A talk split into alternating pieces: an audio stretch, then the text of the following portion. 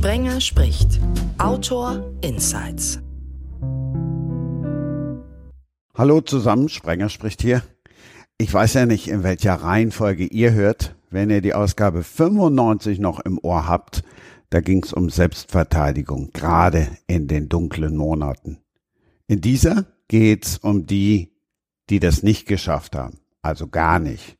Es geht um Tote, ganz viele Tote, wie sich das nun mal so gehört, wenn eine Ausgabe im November online geht, dem Monat der Trauer und der Toten. Eine, die sich um die ganz liebevoll kümmert, ist Christiane Tramitz. Hallo. Hallo, Servus.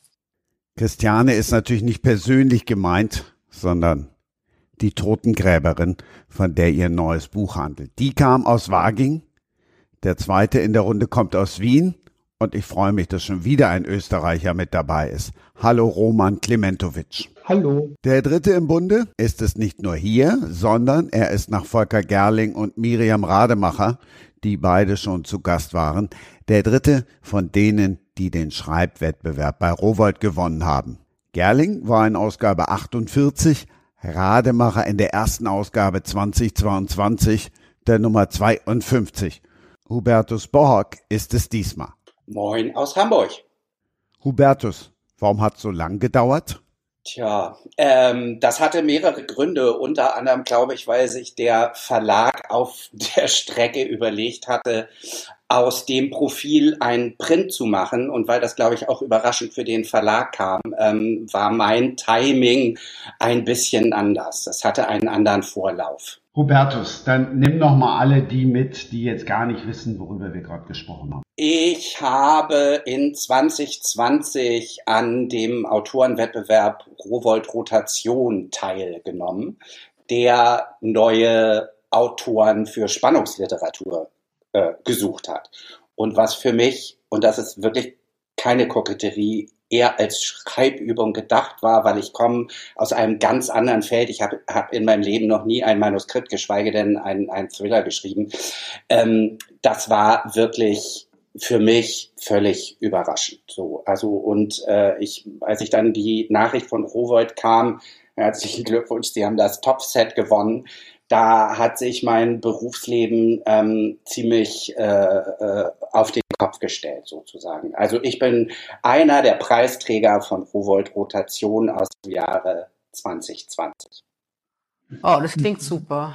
Das klingt toll. Vielen Dank. Es ist, ähm, wie, viel, wie viel hast du da geschrieben? Also wie viel musste man da abgeben? Die, äh, also verlangt war ein äh, 50-seitiges Manuskript. Der Verlag hat drei kleine Plots vorgegeben, weil sie nicht wollten, dass Autoren die Schublade aufmachen und einen fertigen Stoff einsenden, sondern ah. man sollte sich schon extra hinsetzen. Also 50 Seiten Manuskript plus Pitch, Anfang bis Ende. Ja, das, das war's. So, das muss man einschicken. Ah, okay, aber die 50 Seiten war komplett, also da musste meine ganze Plot musste dann zu Ende erzählt sein. Nee, nee, nee, nee, nee. Du musstest den Plot im, im Pitch zu Ende bringen, aber du musstest 50 Seiten aus deiner Geschichte einschicken, sozusagen. Okay. So, mhm. mhm. Das war's. Mhm. Und es kam wirklich, äh, es kam wirklich überraschend. Also äh, ich, ich muss mich immer noch, es ist ja nun schon eine Weile her, dass ich äh, bei Rowold jetzt unterwegs bin, aber ich muss mich wirklich noch fast jeden Tag kneifen. Es ist ein bisschen absurd. Und würdest du sagen, dass es äh, das Glück war, dass der einer dieser Plots genau auf dich maßgeschneidert gepasst hat? Nee, weil das war tatsächlich, das war, wenn ich sage Plot, stimmt es nicht ganz, das war eine Szene. Also eine, in meinem Fall hieß er, war das überschrieben mit der Schlüsseldienst und ähm, es war eine kleine Szene, in der eine Frau in ihrer Wohnung auf dem Fußboden im Flur aufwacht und ihre Erinnerung Stück für Stück zusammensetzt und wir ahnen, etwas Schreckliches ist passiert. So. Und das habe mhm. ich in meine Geschichte eingebaut, sozusagen. Mhm. Mhm. Spannend. Ja, irgendwie schon. Und es hört, und, und, und, es, und es hört nicht auf. Also, ähm, es, ich meine, ihr seid altgediente Buch- Autoren, ihr seid Schriftsteller, ihr seid mir um vieles, vieles, vieles voraus. Ähm, ich in meinem zarten Alter von 55 äh, bin tatsächlich dabei, eine neue Form des Schreibens ähm, kennengelernt zu haben oder immer noch kennenzulernen. Und das ist einfach toll. Das macht einfach richtig doll Spaß. Mhm. Ja, was ist jetzt neue Form des Schreibens? Also was war vorher? Wenn ich Ach so, ja, ja, nee, pardon. Ja. Ich habe 20 Jahre oder die letzten über 20 Jahre Drehbücher für tägliche Serie geschrieben. Also von GZSZ ah. über äh, über rote Rosen, Wege zum Glück, ähm, ja, es äh, nimmt kein Ende. So. Und ähm, das äh, Drehbuchschreiben ist natürlich ein, ein völlig anderer Schnack ähm, zum Romanschreiben. Also deswegen äh, sage ich, dass es für mich eine sehr aufregende Reise war, in der ich bereits Handwerk mit Neuem zu Lernenden verbinden musste. Also das war schon auch ganz toll, muss ich hm. sagen. Das, ich finde das super spannend deswegen, weil ähm, mein Sohn ist ja Drehbuchautor und ähm, ich finde die Art und Weise macht, der setzt die Bücher, die ich schreibe, ins Drehbuch um. Ja. Und ich merke, das ist eine komplett andere Art und Weise zu denken. Also ja. das, das hat mit der, mit der, mit dem Schreiben von Romanen, von lyrischen Texten überhaupt nichts zu tun. Ist, ist bei dir irgendwie so, wo du sagst, das eine macht dir mehr Freude als das andere oder siehst du da zwei unterschiedliche äh, Aufgabenbereiche? Nee, ich sehe, da tatsächlich, ich, ich sehe da tatsächlich zwei unterschiedliche Aufgabenbereiche und wie, wie das oft ist, wenn man so eingefahren, klingt jetzt despektierlich, das ist gar nicht so gemeint, aber wenn du altbekanntes immer wiederholst, ist es ja irgendwann keine Vorausset äh, keine Herausforderung mehr. Und ich merke mhm. jetzt, dass ich, was die Erzählform, die Bilder, die Kraft, all das, was ich beim Dialogisieren natürlich abkürze, weil ich das Visuelle habe, das habe ich hier in der Sprache und das liebe ich sehr und deswegen ähm, bin ich gerade sehr, sehr, sehr beflügelt. Also dazu muss ich jetzt sagen, ich sitze jetzt am, am dritten Roman in dieser Reihe, die ich begonnen habe. Also es ist eine Reise, die weitergeht und ähm, anders ist als das, was ich bisher kannte. Ich finde es spannend, weil wir genau den umgekehrten Weg gerade einschlagen. Also ich habe jetzt äh, sechs Bücher veröffentlicht und zwei, also eines wurde ja schon verfilmt, das zweite wird sehr wahrscheinlich verfilmt und ich bin durch diese Verfilmungen jetzt auf den Geschmack gekommen, äh, selbst mich an, an Drehbüchern zu versuchen und ich lese mich da sehr ein und, und versuche da jetzt gerade äh, die ersten Steps zu machen. Also bei mir ist es gerade umgekehrt. Ähm, ich muss ehrlich sagen, ich glaube, bei mir passt da so alles zusammen, wenn ich, wenn ich zurückblicke. Ähm, mhm. Ich glaube nicht, dass ich diese Form des Schreibens hätte machen können ohne die Schule des seriellen Erzählens. Also mhm. ich bin schon, ob das den, den, gerade den Plot angeht, ähm, ich bin schon sehr dankbar für die Schule, die ich äh, in meinen Produktionsfirmen durchlaufen habe. Ähm, äh, ich glaube, ich hätte das, ähm, das erste Buch nicht geschafft ohne, ohne diese Schule. Ja. Mhm. mhm. Und hast du Joe Gerner erfunden? Willkommen in meiner Welt. Äh, nein, ich bin tatsächlich eingestiegen, als äh, die Zwillinge kamen. Also ähm, äh, Herr Doktor und Emily Höfer. Ähm, mhm. Da bin ich in die Serie gekommen und habe mit auch die Schauspieler ausgesucht. Als ich damals im Autorenteam war, sind wir gefragt worden. Ähm, also das ist die Zeit, in der ich angeheuert habe damals. Mhm. Mhm. Könnt ihr Christiane oder nehmt ihr Christiane und mich mal mit? Oder Christiane, du sagst jetzt, nee, das kenne ich doch, gucke ich immer. Wen erfunden? Joe Gerner ist der Antagonist, mittlerweile neben Katrin Fleming, in gute Zeiten, schlechte Zeiten. Ähm, oh. Ja, das macht ja nichts. Also, aber nur um. Also es macht du kannst nichts, dass man gute Zeiten, schlechte Zeiten nicht sieht oder kaum gesehen hat. Nein, ich kenne kaum jemanden, der dann in, tatsächlich sagt, oh, das kenne ich. Deswegen ähm, Roman ist jetzt vermutlich auch noch irgendwie die Generation, die das dann äh, äh live im ich, Fernsehen verfolgt hat. Ich, muss ja, zuge ich muss ja äh, zugeben, die Zwillinge habe ich jetzt auch nicht gekannt, da habe ich aus Höflichkeit okay. zurückgegeben. Ah, alles klar. Ah, okay. Charmant geht aber anders, ne, Hubertus? Nee, ich, ach, ich kenne diese. Mh, Nee, ich meinte jetzt bezogen auf Christiane und mich, dass du sagst, äh, Nein, das ist nee, ja eher Romans Generation Christianes und meines. Vielen Dank. Bam. Nee, so war das überhaupt nicht gemeint. Aber ähm, es ist schon Jetzt so. raus aus der Nummer, ne? Nee, Nee, komm. finde ich auch. Nee, nee, komme ich nicht. So, okay. Damit lebe ich aber. Roman, Ja, ich weiß ja, warum du sowas kennst. Ich wollte ja erst in die Runde fragen, wer denkt, er hat bis vor zehn Jahren kein einziges Buch gelesen, sondern alles nur irgendwie gelotzt. Die Frage schenke ich mir jetzt, weil jetzt ist es eh jedem klar. erwischt, ja. Gar keines ist vielleicht eine Spur übertrieben. Äh, ich habe natürlich ab, äh, ja, ab und zu Sachbücher gelesen, äh, Literatur, die ich für die, fürs Studium gebraucht habe. Ganz, ganz selten ist mir dann doch irgendwie auch mal ja, ein Roman untergekommen, aber das war wirklich sehr, sehr selten. Und bei mir hat das dann begonnen, als einer meiner besten Freunde auf Hawaii geheiratet hat und ich mir gedacht habe, ich bin da jetzt knappe drei Wochen unterwegs, vielleicht äh, ja, wird's langweilig am Strand oder so. Ich bin so verrückt und kaufe mir jetzt mal ein Buch. Ich bin dann in die Buchhandlung gegangen, habe mir dort einen Kriminalroman gekauft, ohne recht zu wissen warum. Und ähm, auf Hawaii habe ich den dann verschlungen. Und wie ich heimgekommen bin, habe ich die, die restlichen Teile dieser Serie verschlungen. Und so bin ich äh, ja, dem Krimi- und Thriller-Genre verfallen und habe dann aber schon nach ein paar Monaten, also das war höchstens ein halbes Jahr später, hatte ich schon die erste Idee zu meiner eigenen Geschichte und habe da zu schreiben begonnen. Also das war, ja, wenn man mir mit 30 gesagt hätte, äh, ich würde mal Bücher schreiben oder überhaupt sehr gerne oder, oder ich würde es lieben zu lesen, das wäre ungefähr so weit weg gewesen wie äh, Roman, du wirst Düsenjet-Pilot oder so. Das war Aber stattdessen immer Fernsehen, oder? Statt, statt ähm, lesen. Ja, nein, Sport, Oder Sport ähm, oder irgend- ja, keine Ahnung. Ich, ich mochte schon, äh, also ich war kreativ immer tätig. Ich habe das halt in meiner Musik ein bisschen ausgelebt. Ich habe immer wieder in Bands gespielt, ich habe gezeichnet, gemalt.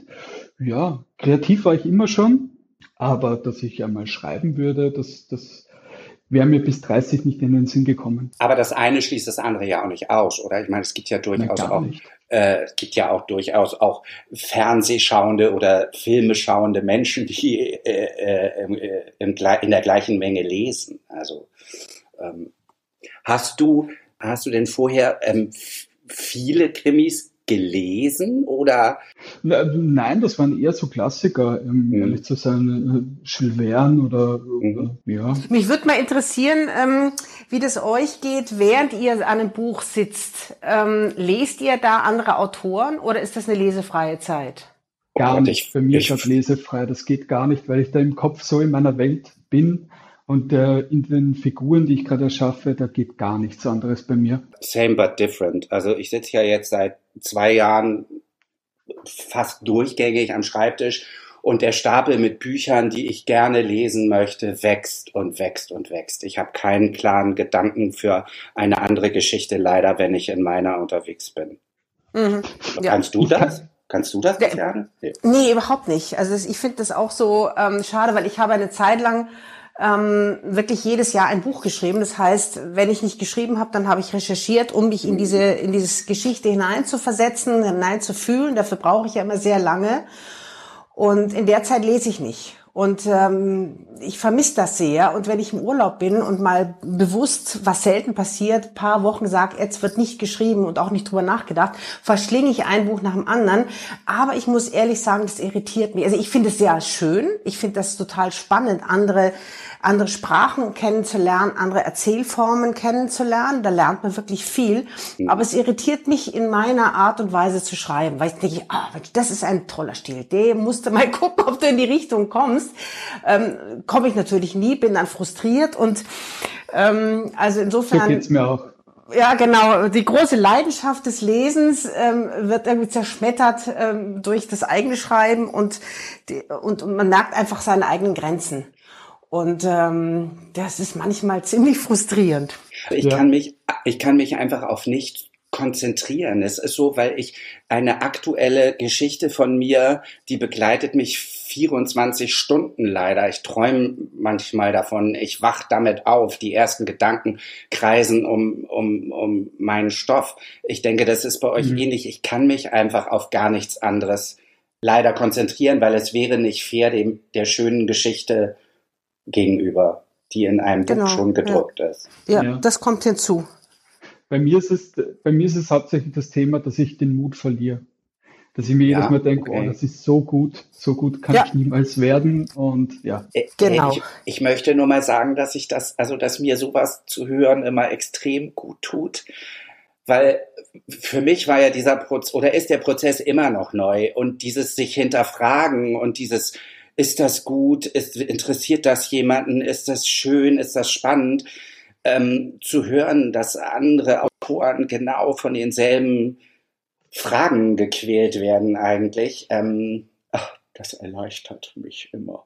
So. Hubertus, darf ich dann jetzt kurz dazwischen gehen? Jetzt kannst du noch mal eine Eloge anheben. Also ich höre manchmal rein in diesen Podcast und ähm, ich freue mich immer ganz besonders dann, wenn Kollegen genau von dieser Angst auch berichten, die mit dem Schreiben zu tun hat, also neben aller Euphorie, weil ich schon sagen muss, dass es das ist, was mich am meisten Kraft kostet äh, bei meiner jetzigen Arbeit, dieses permanent hinterfragen. Und ich habe in ähm, zwei, drei Folgen von Sprenger spricht tatsächlich äh, Kollegen gehört, die mir aus der Seele gesprochen haben.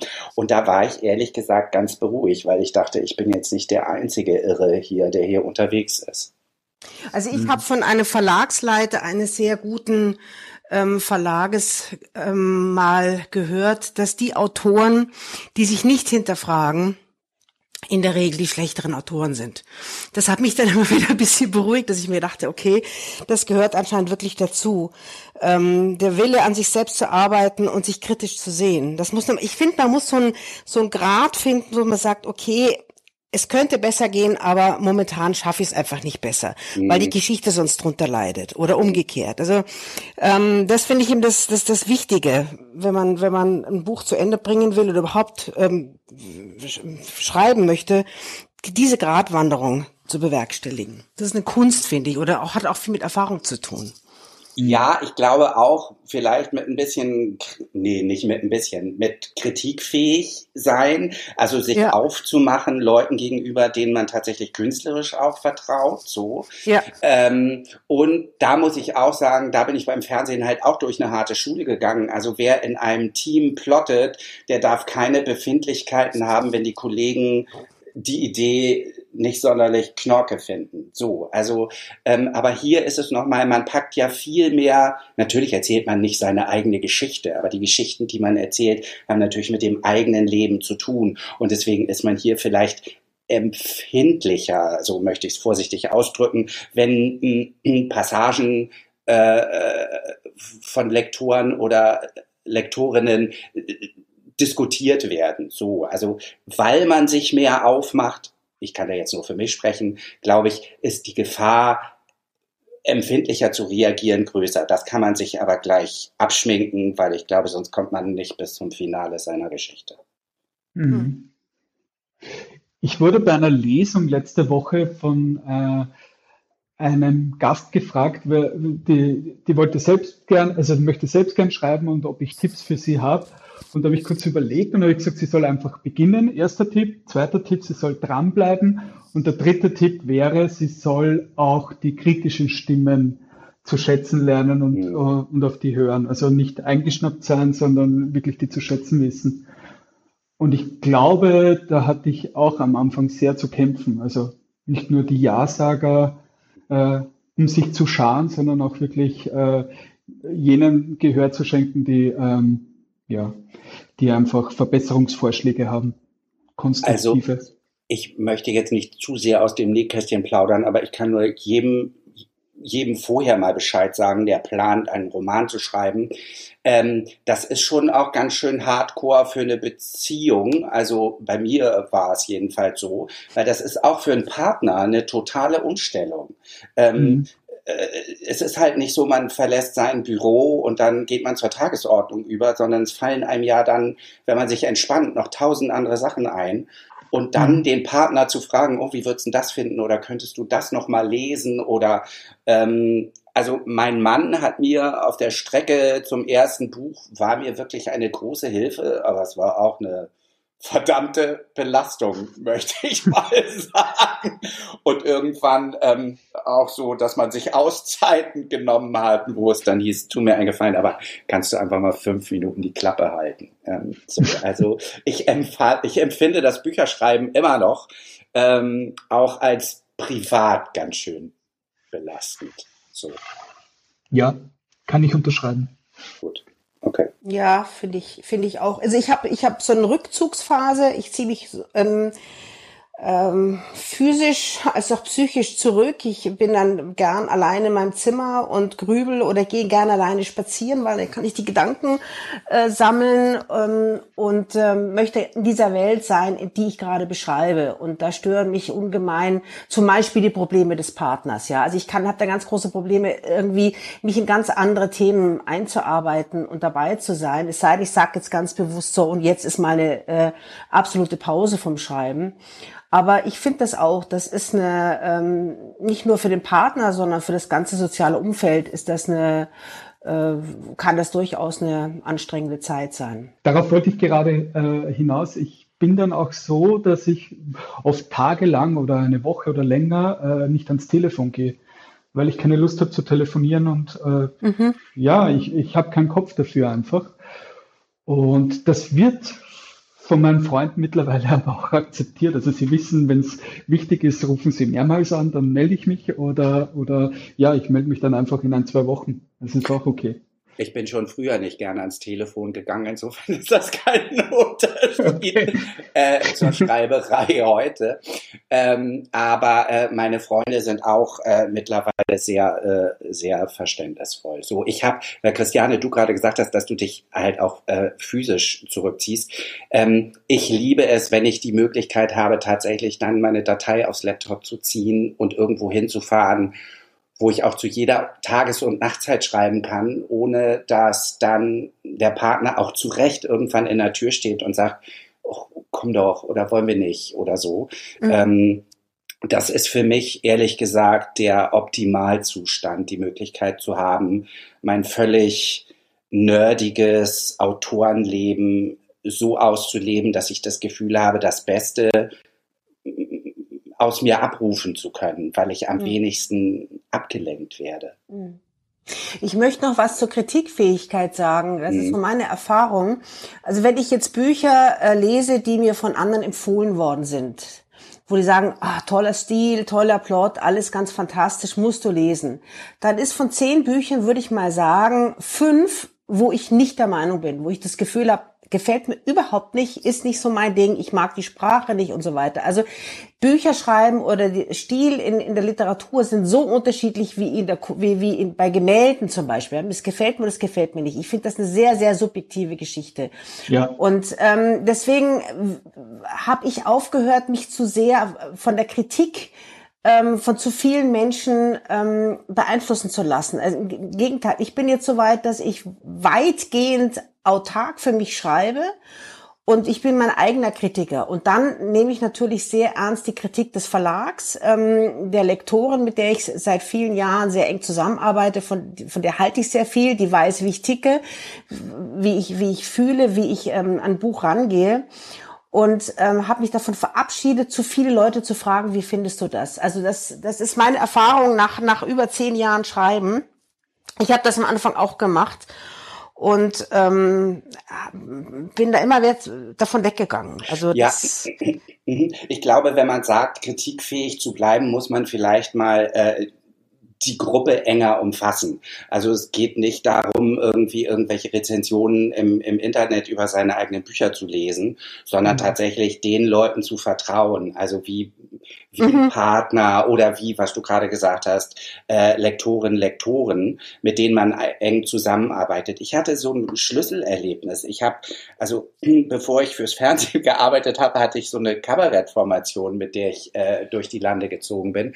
Und wir haben ähm, Mitte der 90er Jahre in Berlin gespielt und hatten von einem, einem und demselben Abend zwei so unterschiedliche Kritiken. Das eine war eine Raving Review und das andere war ein, ein solcher Verriss, dass ich gedacht habe, das ist so subjektiv. Das mhm. kann ich, äh, äh, äh, wenn, wenn ich daran irgendwas festmache, dann bin ich als Künstler geliefert, weil dann folge ich nicht mehr meinem, meinem Gespür.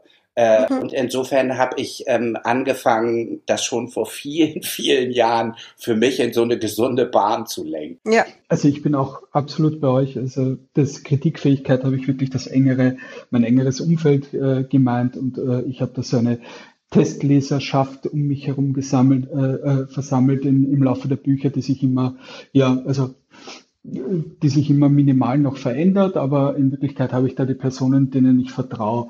Und das ja, das, das hilft mir schon sehr. Gleichzeitig ist es so, dass ähm, ich freue mich, wenn ich freue mich natürlich riesig, wenn, wenn äh, Leserinnen und Leser meine Bücher gefallen, aber gleichzeitig breche ich jetzt auch, breche ich auch nicht in Tränen aus, wenn es jemandem nicht gefällt. Also das ist eben so subjektiv, da habe ich echt genug Abstand, also um das persönlich zu nehmen. Mir fällt eine Geschichte ein. Ich wäre vor vielen Jahren mal fast aus der Modern Tate in London geflogen, weil ich in einen Ausstellungsraum bog und das dargebotene Exponat mir einen solchen Lachanfall beschert hat, dass ich nicht aufhören konnte zu lachen, bis dann jemand Offizielles zu mir kam und mich sehr höflich gebeten hat, mich entweder zusammenzureißen oder die Galerie zu verlassen. Also insofern, da standen aber Leute sehr andächtig drumrum und haben vermutlich nach der Aussage gesucht. Mir erschloss sie sich nicht abgesehen davon, dass ich dachte, jemand hätte seinen Müll entsorgt. Ähm, insofern, ja, Sachen liegen im Auge des Betrachters und ich akzeptiere das. So. Mhm. Dann gehe ich an dieser Stelle mal dazwischen und empfehle euch Ausgabe 94 mit der Überschrift Das Tor zur Welt mit Bookstagram raus aus dem Turmschatten. Da hat Peter Prange gesagt, er liest gar nichts. Also der liest überhaupt nichts, weil er sagt, ich komme voll auf das Schreiben nicht mehr, nicht mehr zum Lesen. Er macht dann auch ganz großartig einen der größten Literaturkritiker nach. Reich Ranitzky als Peter Prange ist wirklich großartig. Da geht's dann auch um den Geschmack. Und Roman, eine Frage ist natürlich jetzt noch offen geblieben. Welches war denn der Krimi, der dich so angefixt hat? Jo Hawaii. Schneemann. Ah, ich fand's auch spannend, by the way, ist aber schon ein bisschen her. Also insofern, ja. das kann ich total verstehen, dass ein das anfixen kann. Mittlerweile würde es mich, glaube ich, gar nicht mehr so faszinieren, weil mhm. ich da mhm. schon irgendwie äh, viel lieber andere, andere Autoren habe, aber damals hat mich das sehr fasziniert, ja. Christiane, hast du viel Spannungsliteratur gelesen? Also bist du eine Krimi-Thriller-Leserin? Absolut nicht. Same here, same here. Gar nicht. Das hat mich noch nie. Ich habe mir mal ähm, auf so Langstreckenflügen am Flughafen Fitzek gekauft. Mhm. Und den fand ich, ich war ja wieder der, irgendwie der 13. Passagier oder wie das hieß, das fand ich so brutal, dass ich mir immer gedacht habe, was hat der für eine wahnsinnig verquere Fantasie. Das war, fand ich so brutal, dass ich, dass es mir zum Teil schlecht geworden ist. Und also was ich jetzt sehr, sehr gut, was sehr viel gelesen habe früher, war Stephen King. Also mhm. das, das ist für mich äh, super spannend. Sag mal, äh, es, sie, also das ist eine Art, die Friedhof der Kuscheltiere fand ich ganz, ganz großartig. Aber so in, in, in letzten Jahren äh, Krimi, Thriller, nein, gar nicht. Ich schaue also, dafür Netflix. Ich schaue die Sachen auf Netflix, gebe ich ganz ehrlich zu. Ja, ich lese auch mal ein Mankell und es gibt durchaus spannende Bücher, aber wenn ich mir meine Geschichten aussuche, die ich lesen darf, wenn ich im Kopf Platz habe, dann sind es immer ganz andere ein ganz anderes Genre. Ich liebe wirklich wunderschöne, wunderschön erzählte Come-of-Age-Geschichten, wo manche sagen, wo ist der Plot? Ähm, das, äh, das tut mir gut. Also deswegen, ich bin so ein bisschen wie die Jungfrau zum Kinde gekommen ähm, zu dieser, äh, zu dieser Form des jetzigen Schreibens. Aber ich bin völlig fasziniert, wie viel Spaß mir das macht. Also ich hatte das für mich vor dem Rotationswettbewerb gar nicht so äh, äh auf, dem, auf dem Radar und bin aber totally hooked. Also äh, ich weiß gar nicht, meine 82-jährige Mutter sagte neulich, kannst du mir bitte mal erklären, wo das jetzt plötzlich herkommt? Äh, und das kann ich nicht. Also vielleicht habe ich das immer in mir gehabt, habe ich nie gespürt. Vielleicht brauchte ich tatsächlich äh, den Rowold Verlag, dass, äh, dass ich denke, oh, das ist aber cool, das äh, füllt mich auf, das macht mir Freude. So hätte ich nicht gedacht. Aber privat lese ich andere Sachen. Weißt du jetzt, warum ich eine Verhaltensforscherin eingeladen habe? Mm, ich hatte vorher schon, natürlich ähm, habe ich das Internet anbeworfen, dass ich dachte, oh, wird mich Christiane jetzt aufgrund meiner Sprache analysieren können, zum Beispiel, weil so stelle ich mir das vor, ähm, was Sozialisation oder Erziehung oder Hintergrund äh, äh, zu tun hat. Ähm, Nee, erzähl mal, warum hast du sie eingeladen? Abgesehen davon, dass sie bestimmt Ja, wieso hast du die eigentlich eingeladen? das interessiert die Christiane jetzt aber auch. Damit endlich noch jemand da ist, der auch nicht gute Zeiten, schlechte Zeiten kommt. Ach, niemand, der einen guten Running Gag so zu nehmen weiß wie. So. Aber um dann jetzt ähm, das nochmal aufzunehmen, Christiane, ähm, du hast ja Psycholinguistik studiert. Also mhm. ich weiß, dass es ein Unterschied ist noch zur Soziolinguistik, aber erklär uns mal, vor allen Dingen das, was Hubertus gerade hören wollte. Ja, Psycholinguistik hat mit Analyse von Verhalten nichts zu tun. Ich bin ja nach der Psycholinguistik am Max-Planck-Institut für Verhaltensphysiologie ähm, gelandet. Das ist, wo früher Konrad Lorenz mal war später Ireneus Albel-Eibesfeld. Und da ging es um das menschliche Verhalten. Da war ich zehn Jahre lang wissenschaftliche Mitarbeiterin und ähm, da ging es ans Verhalten. Aber Psycholinguistik hat ja was mit Sprache bzw. Sprechen und Denken zu tun. Aber das, das mit dem Analysieren, warum schreibt jemand wie, muss ich ganz ehrlich sagen, da bin ich bei mir selber total gescheitert. Ich weiß bis heute nicht, warum mir düstere Sachen. Also ich, ich kann zwar auch heiter schreiben oder düsteres in eine heitere Form bringen, aber es interessieren mich die düsteren Themen. Sei es die Straßenkinder, sei es eben die Totengräberin, sei es der Mord ähm, jetzt in diesem Dorf, ähm, sei es die rechtsradikalen Gewaltverbrecher. Also es sind immer irgendwie, meine Agentin sagte mal, sagen Sie mal, Frau Tramitz, können Sie nicht mal irgendwas Heiteres schreiben? So was Leichtes, so ein Liebesroman, ja.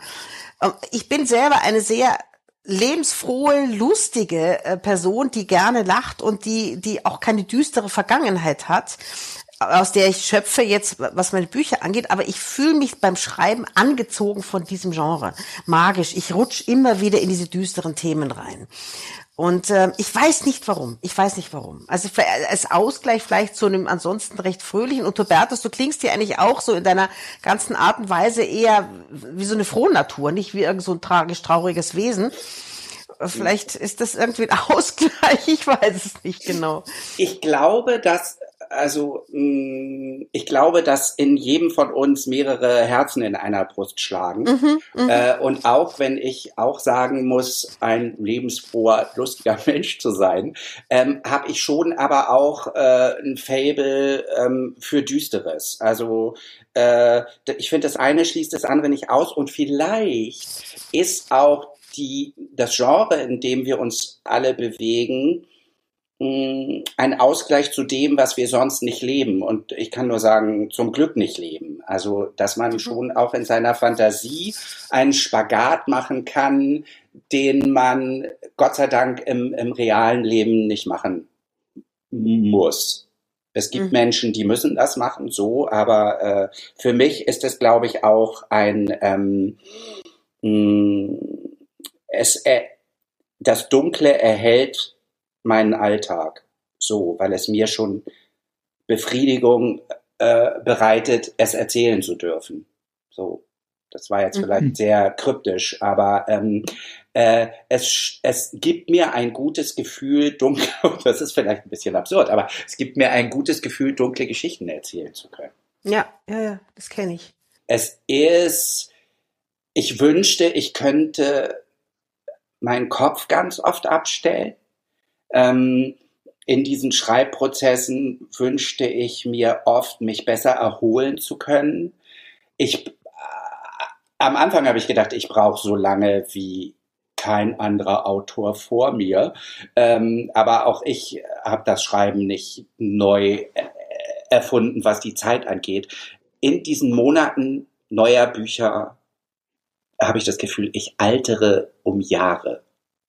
So, es strengt mich einfach sehr an, trotz aller Freude, die es macht.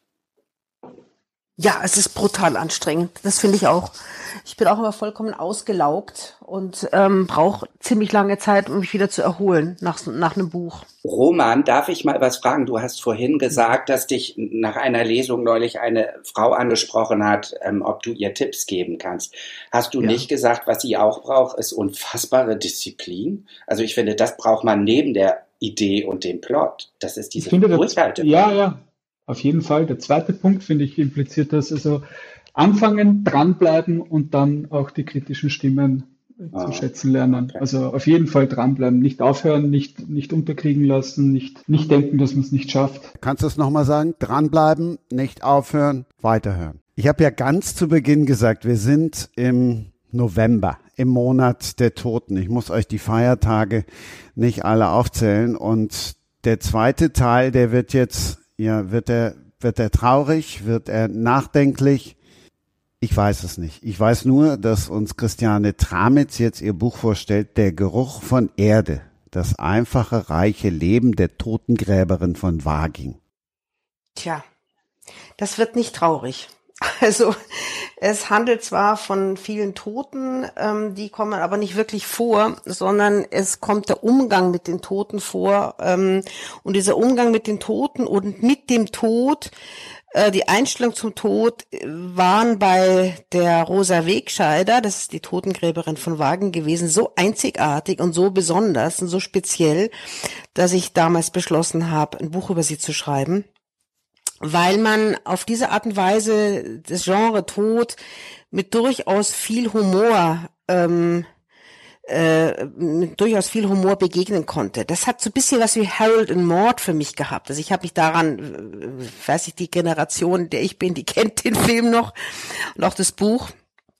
Also es ist ja auch so eine Leichtigkeit äh, mit, mit, mit dem Tod ähm, durch die durch die Dame und den jungen Herrn. Und das war äh, mit der mit der Rosa Wegscheider so ähnlich. Also die war einfach in ihrer ganzen in ihrer ganzen Art äh, zu reden, zu sprechen, ähm, den Friedhof zu managen, so lustig, ja, dass man eigentlich dauernd lachen musste, wenn man mit ihr zusammen war. Und äh, die Zeit der Recherche war für mich eine eine lustige Zeit der Recherche, obwohl ich über so ein trauriges Thema geschrieben habe. Darfst ruhig noch weiter ausholen. Ja, also ich bin draufgekommen auf dieses zu dem Thema bin ich äh, gekommen ähm, durch einen Aufruf bei Facebook im historischen Chiemgau. Das ist eine Gruppe, über 6000 Leute sind dazwischen, die einfach irrsinnige Geschichten über diese Gegend äh, gesammelt haben. Und da habe ich reingeschrieben, wer kennt irgendwie eine ganz besondere, spezielle Person. Und da kam dann ein, ein, ein Mädchen auf mich zu, eine junge Frau, und sagte, ja, da gäbe es eben diese, diese Rosa Wegscheider, es lohnt sich da mit der mal zu sprechen. Und Rosa war, wie alt war die? 90, 91, als ich sie kennengelernt habe.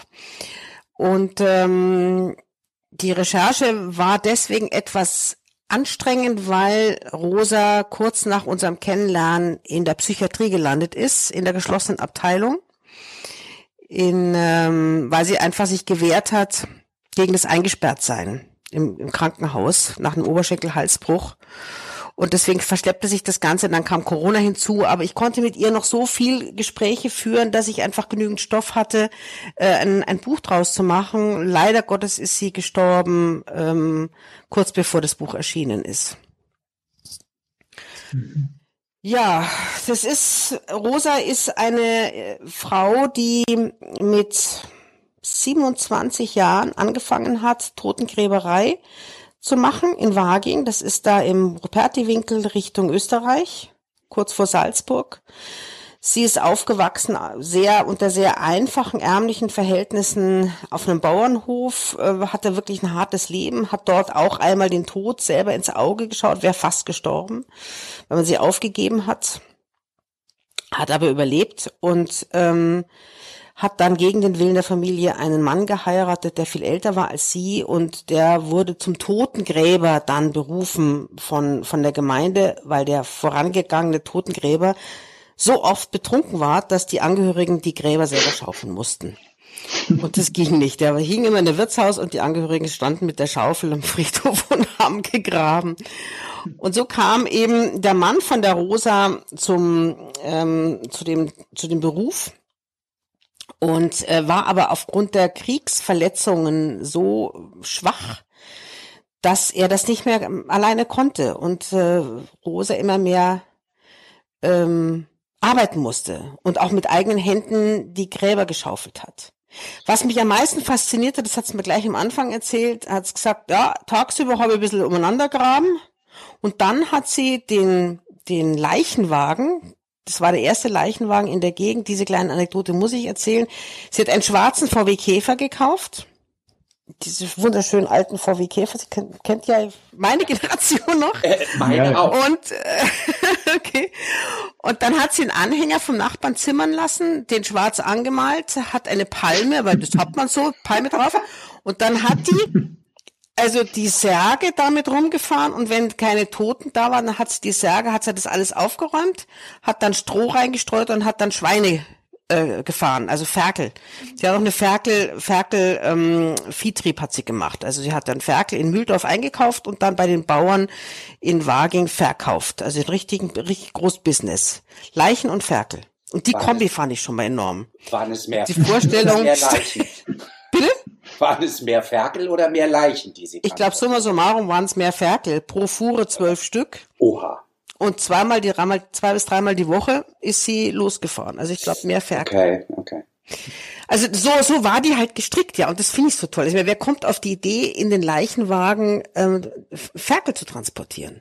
Hatten die beiden Kinder? Oder war das? Die, die haben, Kinder? ja, ja, ja, ja, genau. Die haben, die haben Kinder und ähm, die Tochter heißt auch Rosa. Mit der habe ich sehr viel gesprochen. Und die hat mir sehr viel von ihrer Mutter auch erzählt. Die hatte kein einfaches Leben und hat da wirklich sehr, sehr offen über diese doch harte Zeit gesprochen, weil sie halt von früh an mitarbeiten musste. die ist mit 12, 13, wenn andere irgendwie draußen äh, gespielt haben, musste die mit einem Milliwagen, hat sie morgens die Milch runter zur Bergader. Bergader kennt auch jeder, Bergader Käse, die wohnten ja. da gegenüber. Hat sie mit dem Milchwagen die Milch runtergebracht. Die hat nämlich eine kleine Landwirtschaft gehabt und mit dem gleichen Milchwagen hat sie dann halt irgendwie die Leichen abholen müssen in den Särgen und quer durch Waging schieben müssen. Ich meine, das macht man mal mit 13, 14. Das ist, das ist mhm. körperlich schwer und aber auch peinlich, ja, also mit so Leichen rumzufahren. Es war für sie hart. Mhm. Insofern ist auch die Geschichte von, von der jungen Rosa. Die haben natürlich zusammen unendlich viele Anekdoten erlebt. Also das ist, ist Wahnsinn, was man alles erlebt wenn man bis zum 90. Lebensjahr, über 90. Lebensjahr Totengräberin ist, wir äh, haben, da wir haben so einiges. Wir haben ja vorhin auch immer über Humor gesprochen. Ähm, haben die Abstand, konnten die Abstand gewinnen zu ihrem Leben? Also haben sie, weil das klingt ja wirklich nach einem ganz schön harten Dasein, ähm, haben die da eine Form von Humor draus ziehen können. Also, weil ich finde, Humor ist schon auch in schwierigen Lebenssituationen immer was, was einem auch helfen kann. Oder war das sehr, sehr be belastend? Also war nur dieses schwere Leben, was die gesehen haben? Oder konnten sie daraus auch irgendwas anderes ziehen? Das ist ganz schwer zu beantworten. Also die Art und Weise, wie Sie darüber geredet haben oder reden, ist unglaublich lustig für jemanden, mhm. der nicht dabei gewesen ist. Mhm. Also dass, äh, dass dann zum Beispiel ähm, die Tochter eine Leiche anhebt und dann hat sie nur noch hat sie ein Holzbein in der Hand. Das ist abgegangen und hat furchtbare ja. Angst gehabt, ist davon gelaufen. Wenn sie das erzählt, okay. ist das sehr komisch. Oder es zum Beispiel die Geschichte, wo die im Altersheim, im Seniorenheim einen Toten finden müssen zwischen lauter schlafenden Senioren und den falschen dann äh, ähm, ähm, wegschleppen wollen. Also das, das sind okay. das sind halt Geschichten oder wenn ein Grab zu kurz ausgeschaufelt ist und der Sarg schräg stecken bleibt, weil weil die weil die sich mit der Größe vertan haben oder an falschen Stellen ausge. Das sind einfach urkomische Geschichten, Ja. die die auch so lustig erzählen. Okay. Insofern hatten die schon Abstand und natürlich gewöhnt man sich an, an den Tod. Also die Rosa, die alte Rosa hat mir gesagt, das Einzige, an was sie sich nicht gewöhnt hat, das sind Kinder. Also äh, Mhm. Kinder äh, zu bestatten, war, war für sie sehr, sehr schlimm. Aber zum Beispiel Leute, die Suizid begangen haben, der hat's dann ganz äh, locker erzählt, ja, da hat's dann eine Schere dabei gehabt, wenn sich jemand aufgehängt hat. Entweder Säge oder Schere und dann je nachdem, wie der Strick beschaffen war, hat's es dann, hat's es dann abgeschnitten oder abgesägt. Und dann hat's die Leiche auf die Schulter und hat's mir so gezeigt, wie sie das gemacht hat und hat's dann, und dann hat sie es in den Sarg reingelegt. Also das, das, das ist, ja fast so einen technischen Bezug zu dem Beruf gehabt. Mhm. Und es war aber am Anfang wohl so schlimm für sie, dass sie sehr viel Tabletten gegessen hat. Schmerztabletten, ist auch körperlich ja sehr anstrengend. Ja. Und ähm, die große Hilfe bei ihr war die Religion. Sie sagt, sie hat immer zur Mutter Gottes gebetet und, und, und Mutter Gottes hat sie stark gemacht und das glaube ich hier auch. Also sie war eine sehr religiöse Frau und ähm, aber auch psychisch so stark und ich, ich hasse eigentlich diese, diese, diesen Spruch, ich finde den saublöd, aber der passt eigentlich, was mich nicht umbringt, macht mich stark. Das passt bei Mhm. ihr einfach. Mhm. Und ähm, sie hat überhaupt keine Verbitterung gehabt, sie hat überhaupt nicht gehadert mit ihrem Leben, sondern sie war eine ganz stolze Totengräberin. Man muss sich vorstellen, ähm, die fing irgendwie in den 40er Jahren an und ähm, oder 50er Jahren, 50er Jahren fing sie an, da hatte der Totengräber noch so ein Ugu, das war so, ja, der, mit dem wollte man nichts zu tun haben. Aber die hat es fertiggebracht, mit ihrer Art und Weise sich so viel Respekt zu verschaffen, ähm, weil sie einfach hinter diesem Beruf stand. Und das hat mir unglaublich imponiert. Coole Geschichte. Tolle Geschichte. Und weißt du, hatte sie selbst äh, Angst vor dem Tod? Furchtbare Angst vor dem Tod. Furchtbare Angst. Sie, sie hat über den Tod eigentlich nie geredet. Bis zu ihrem hohen, also bis zum 92, 93, ähm, hat sie nicht darüber gesprochen. Sie hat nur einmal gesagt, sie hat alles organisiert.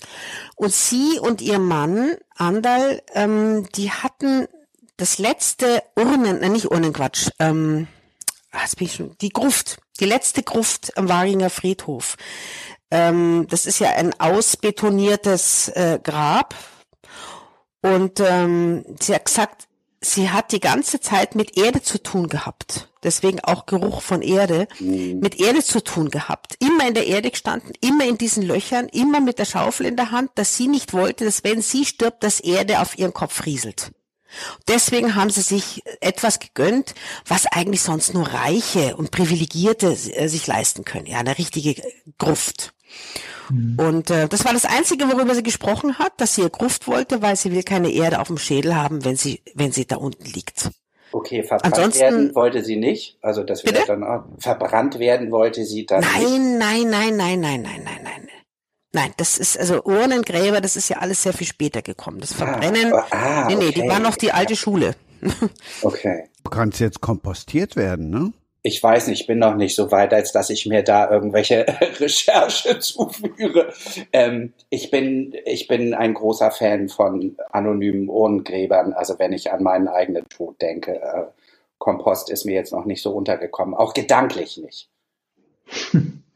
Kompostiert. Ich, Ja. ich weiß, dass man sich, also dass man, dass man Stein aus sich machen lassen kann.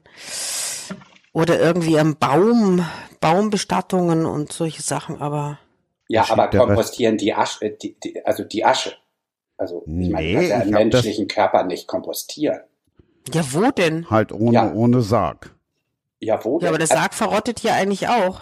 Aber da dauert's wohl ein bisschen zu lange, den. Genau. dann. Also Hm. es gibt es gibt ein Gräberfeld auf dem Ohlsdorfer Friedhof, wo ähm, islamische Mitbürger sozusagen bestattet werden. Die werden in Hamburg tatsächlich nur in einem Tuch bestattet. Ja, ja, das ist bei meinem Buch auch Thema.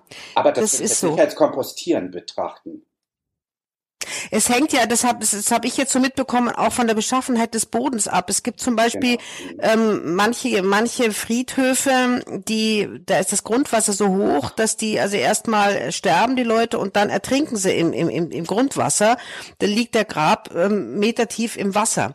Oder aber es ist zum Beispiel so starker Lehm, dass das ewig dauert, bis, bis der Körper Ja, zerfällt. Also ich glaube, das Kompostieren kann man auch nicht überall machen, oder? Braucht ja auch irgendwie Luft oder? Ich hätte nicht mal Freunde mit einem Apfelbaum, wo ich sagen könnte, Kinder, denkt an mich bei der nächsten Ernte. Ähm, okay, aber da recherchiere ich mal. Das finde ich tatsächlich interessant. Das auch nur so nebenbei mal gelesen. Also ich wollte mich damit jetzt auch nicht so beschäftigen. Ich verschiebe sowas ja auch immer ganz gerne. Also es ist ein sargähnlicher Behälter. Mikroorganismen und moderne grüne Technologie verwandeln den Leichnam in eine Art Humus. Und in den USA gibt es das schon seit einem Jahr. Also Kompostierungszeit beträgt 40 Tage. Reerdigung heißt das oder Reerdigung spart pro Toten eine Tonne CO2. Okay, woran man alles denken muss dieser Tage. Ähm, Christiane, der VW Käfer wurde angesprochen, den finden wir auf dem Buchrücken, das Original. Mhm. Und der Podcast hat ja nun den Beinamen jetzt Insights, aber nicht indiskret, aber weil es auf dem Buchdeckel steht. Die Bestseller-Autorin Christiane Tramitz, deren Bruder von Rosa Wegscheider bestattet wurde, erzählt die außergewöhnliche Lebensgeschichte. Sonst würde ich es jetzt nicht fragen. Mhm. Ja, also das war irgendwie doch sehr äh, traurig und tröstlich zugleich, dass die Rosa Wegscheider da war. Mein Bruder ist ähm, äh, in den Frühzeiten von Corona, als es die Impfstoffe noch nicht gegeben hat, äh, ziemlich jämmerlich und allein gestorben. Ich habe einen behinderten, geistig behinderten Bruder gehabt, der äh, in diesen im Krankenhaus allein in der Station mehr oder weniger erstickt ist und keiner durfte zu ihm. Das war für uns Angehörige so mit das Allerschlimmste, was wir erlebt haben, das zu wissen, dass unser behinderter Bruder, der nicht weiß, um was es eigentlich geht, ähm, allein sterben musste. Äh, entsprechend Ach ja, psychisch angeknackst war ich auch. Und das war genau in der Zeit, in der ich äh, ähm, mit Rosa Wegscheider zu tun hatte, die Recherchen gemacht habe mit ihr. Und dann habe ich mir gedacht, ich habe so einen guten Bezug und so einen guten Draht zu dieser Frau und auch so viel Vertrauen, was sie mir entgegengebracht hat, habe ich gedacht, das, das ist, passt jetzt, dass sie, dass sie ähm, die Beerdigung angeht. Und ähm, in dem Buch wird das auch genau beschrieben, wie sie das gemacht hat. Ich habe das also am eigenen Leib dann erlebt, so wie die Beerdigung, wie sie mit den Leuten umgegangen ist. Und ähm, in der Küche saßen wir dann, mein Vater, ähm, die Rosa und ich mit dem mit dem Bestatter, der dann dieses organisatorische noch übernommen hat. Und da habe ich gemerkt, dass die Rosa eine eine unglaublich warmherzige Art hatte, so schnottrig sie sonst sein konnte und auch kaltschnäuzig, also sie hatte ja dann schon bisweilen recht rüden Ton am Leib, aber da war die so lieb und, und auch so sanft, ja, und ich habe so das Gefühl gehabt, das ist echt gewesen. Also man hat ihr das abgenommen, die Empathie. Und ähm, ich fühlte mich bei ihr aufgehoben und auch ziemlich geborgen. Und das ist das, was mir auch Leute gesagt haben, dass die Rosa eben eine sehr empathische Art haben konnte, mit den Angehörigen umzugehen. Tja, das, das ist die Geschichte von meinem Bruder mit, mit, mit Rosa Wegscheider, ja. Ähm, also Gänsehaut, weil sich ja auf so eine absurde Weise ein Kreis geschlossen hat, oder? Mhm. Also, also ich finde das okay das ist mal was. Mann. Ja, das war, das war, ähm, das war schon, ja, überraschend. Ja, mein Bruder ist vollkommen überraschend ähm, gestorben. Klar, Corona kam überraschend und hat überraschend ihn erwischt als einzigen in dem Heim für Behinderte. Und ähm, ja, und in der Zeit arbeite ich mit einer Totengräberin zusammen. Das war irgendwie alles sehr, ja also ich weiß nicht, wie ihr gestrickt seid, aber fragt ihr euch manchmal, das wäre für mich eine Stelle im Leben, wo ich schon versuchen würde, mich zu fragen, gibt es da was Übergeordnetes? Also das klingt, das, abgesehen davon, dass es so berührend klingt, klingt es so, dass ich mich fragen würde, hat das ein, hat das irgendeinen Sinn? Also ist da was Übergeordnetes dabei? Also ich bin, ich bin jetzt nicht so gestrickt, dass ich sage, ähm, es, es gibt was Großartiges, Übergeordnetes, auf das ich vertrauen kann oder ähm, ich bin es auch nicht sehr religiös, muss ich ganz ehrlich sagen. Aber ich habe in meinem Leben so viel erlebt, wo ich dachte, das ist mehr als ein Zufall. Das ja. ist irgendwie ein, ein Schicksal, das musste so sein. Das ist so gekommen, weil irgendwas eben, wie du sagst, übergeordnetes es so bestimmt hat. Ich finde ähm, übrigens, man muss ist, nicht religiös sein, um an übergeordnetes ja. zu glauben. Aber ja, ähm, ja, ja, du hast total recht. Hm, okay. Also das sind so viele, ähm, auch wie ich an meine Protagonisten gekommen bin, mit denen ich, ähm, auch ob das jetzt zum Beispiel die die äh, Senderin vom Geigelstein ist, die über die ich geschrieben habe. Das sind alles solche Zufälle, wie ich an diese Themen gekommen bin oder an diese Personen. Da denke ich mir immer, das es war irgendeine Fügung. Ja, also kein Fügung Zufall. Dabei. Also kein Zufall. Ja, ja. Ja, genau. genau. Ja, glaube ich auch. Es sollte so sein. So. Genau. Ja, es ist eigenartig. Also was ich ja auch interessant finde, wenn man sagt, es sollte so sein, ja, beim, beim Buch, wenn man irgendwie im Plot nicht so weiß, wie der sich, wie der sich fügen soll oder wie man das weiter erzählen soll, dann lasse ich das oft, oft einfach ruhen und denke, da kommt schon irgendwas, das kommt dann zu mir. Und so ist es bis jetzt immer gewesen. Ich weiß nicht, wie es bei euch ist. Ja, ja, absolut. Je mehr ich es versuche, desto weniger kommt die Idee. Mhm. Oder, es kommt dann ja. zu einem, ja. Es kommt also, von selbst, ja ich sehe ja. dieses, dieses ganze Bücherschreiben im Moment eh nicht als Zufall, sondern dass es so gehörte.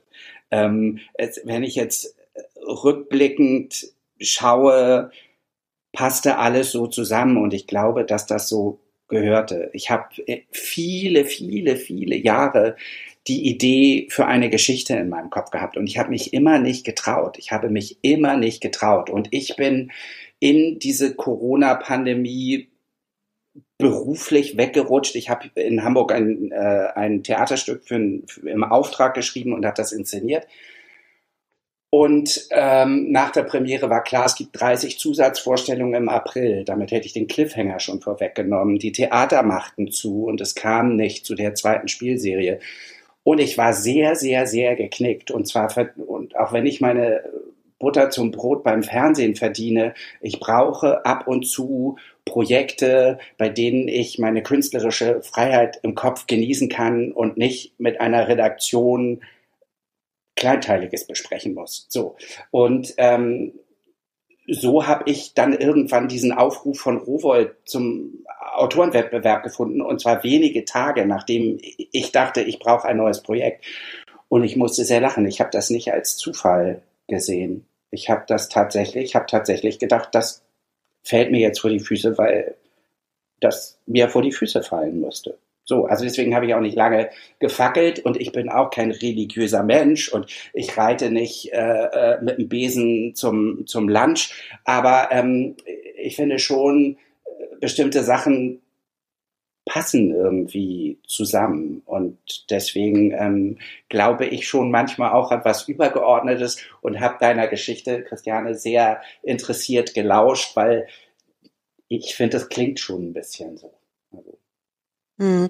Ich glaube, man muss einfach auch eine Fähigkeit haben, ähm, und das ist für alle Autoren wichtig, ähm, wenn man nicht jetzt nur eine Biografie, Autobiografie schreibt, sondern auch im fiktionalen Bereich unterwegs ist, dass man dass man einfach offen ist, dass man die Welt wirklich mit ganz großen Augen und Ohren aufsaugt. Das finde ich sehr eine große Neugier. Und zum Beispiel diese, ich frage mich, wie viele Autoren jetzt gesagt hätten, ja, Totengräberin, ähm, das macht mich neugierig. Das finde ich jetzt interessant. Vielleicht würden viele sagen, ah nee, tot, das ist zu düster, schreibe ich nicht. Das liest ja eh keiner. Das mache ich zum Beispiel auch nicht. Ich weiß nicht, wie es bei euch ist. Es interessiert mich überhaupt nicht, ob das andere Leute vielleicht lesen könnten oder nicht, sondern es interessiert mich nur, habe ich Feuer gefangen. Und ähm, die Fähigkeit, Feuer zu fangen für etwas oder sich zu begeistern für etwas, das finde ich eine wichtige Voraussetzung für, für, ähm, für das Autorendasein. Und dieses, dieses, diese rosa Wegscheide, diese Totengräber, da habe ich einfach von Anfang an, ich habe das Thema, ich habe die Frau von dir gehört und sofort gewusst, das ist es, das ist es. Das ist, war wie so Liebe auf den ersten Blick. Das Thema auf dem ersten Blick, ja, oder auf das. Mhm. Ähm, hast du dieses Thema deinem Verlag vorgeschlagen oder hast du erstmal angefangen zu schreiben und hast dann über deine Agentin oder Agentur einen Verlag gesucht, weil ich weiß, Autoren veröffentlichen ja nicht immer nur bei einem und demselben Verlag. Ähm, war das von Anfang an, wie, wie war da der Weg? Na, also ich bleibe in der Regel schon in Verlagen treu. Jetzt bin ich ja beim, bei Ludwig Verlag. Das ist ähm, ähm, Heine Ludwig. Und ähm, ich habe sehr gute Erfahrungen mit diesem Verlag gemacht. Und solange man einfach gute Erfahrungen macht, gut behandelt wird und sich gut wohl auf, ähm, also aufgehoben fühlt, ähm, würde ich da auch bleiben wollen. Deswegen ähm, bin ich ganz froh, dass, dass Ludwig diesen ähm, die Totengräberin veröffentlicht hat. Ähm, in dem Fall war es jetzt so, oder auch in den anderen Fällen ist, ich, ich gehe auf den Verlag zu und sage, ich habe das und das Thema, interessiert euch das? Und ähm, wenn jetzt Ludwig Nein gesagt hätte, dann hätte ich trotzdem das Thema gemacht und jemand anders angeboten. Ja. Also ich, ich, ich, ja, ich biete das an, aber bleib dran haften, wenn ich, wenn ich, ähm, wenn ich Feuer und Flamme bin für ein Thema. Ja, okay. Ich glaube, es geht ja auch gar nicht anders, wenn man sich nur daran äh, hält, was der Verlag möchte oder was jemand gerne geschrieben haben möchte, dann, dann ist man ja nie mit dieser Leidenschaft dabei, wie bei einer Geschichte, für die man selbst brennt. Ja, genau, genau. Das, das kann sonst nicht gut werden. Also denn, man ist so routiniert, ja, dass man äh, ich frage mich, wie die, wie diese Autoren, die extrem viel schreiben, ich will jetzt keine Namen nennen, aber ich glaube, jeder, der sich so ein bisschen auskennt, ahnt es, die also praktisch jedes Jahr ein Buch veröffentlichen, auch entsprechende Verträge mit den Verlagen haben, pro Jahr ein Buch und ähm, eine fest, feste Summe dafür bekommen ob die noch mit Leidenschaft schreiben oder ob das eine technische Sache ist, dass sie einfach irgendwie eine Geschichte in Story entwickeln und, und, und, und das Handwerk so gut beherrschen des Schreibens, dass sie, dass sie da so eine Geschichte äh, innerhalb kurzer Zeit aufs Papier bringen. Also Frage könnte ich beantworten, weil ich innerhalb von zwei Jahren mein drittes Buch schreibe gerade. Mhm. Ähm, es ist, glaube ich, der Idee geschuldet. Also ich könnte nicht jetzt schon am dritten Band sitzen, wenn ich nicht brennen würde. Also okay. ich muss ehrlich sagen, ich bin extra, also wie die Frau zum Kinde. Ich habe gedacht, eine Welle nimmt mich mit.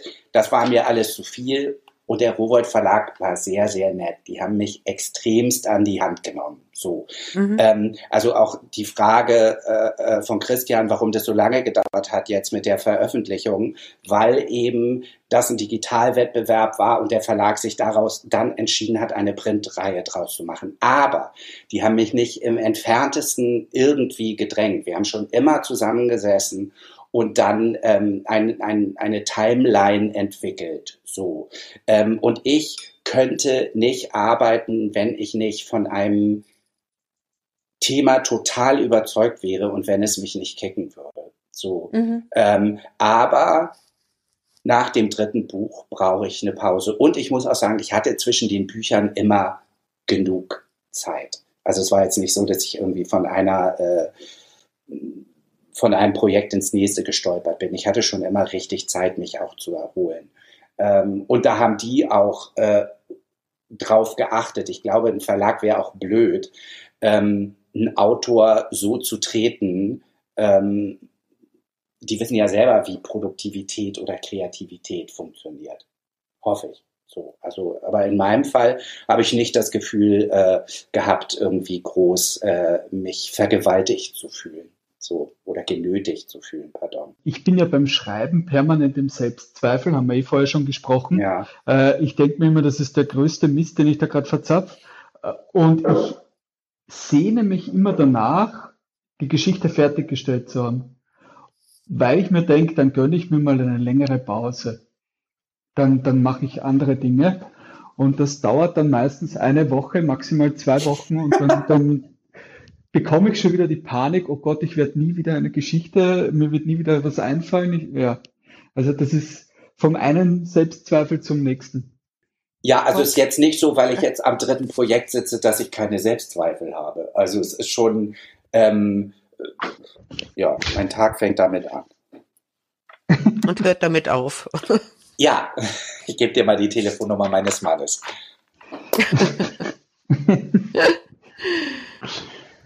Apropos Mann, kurz noch einmal zum Familienbetrieb.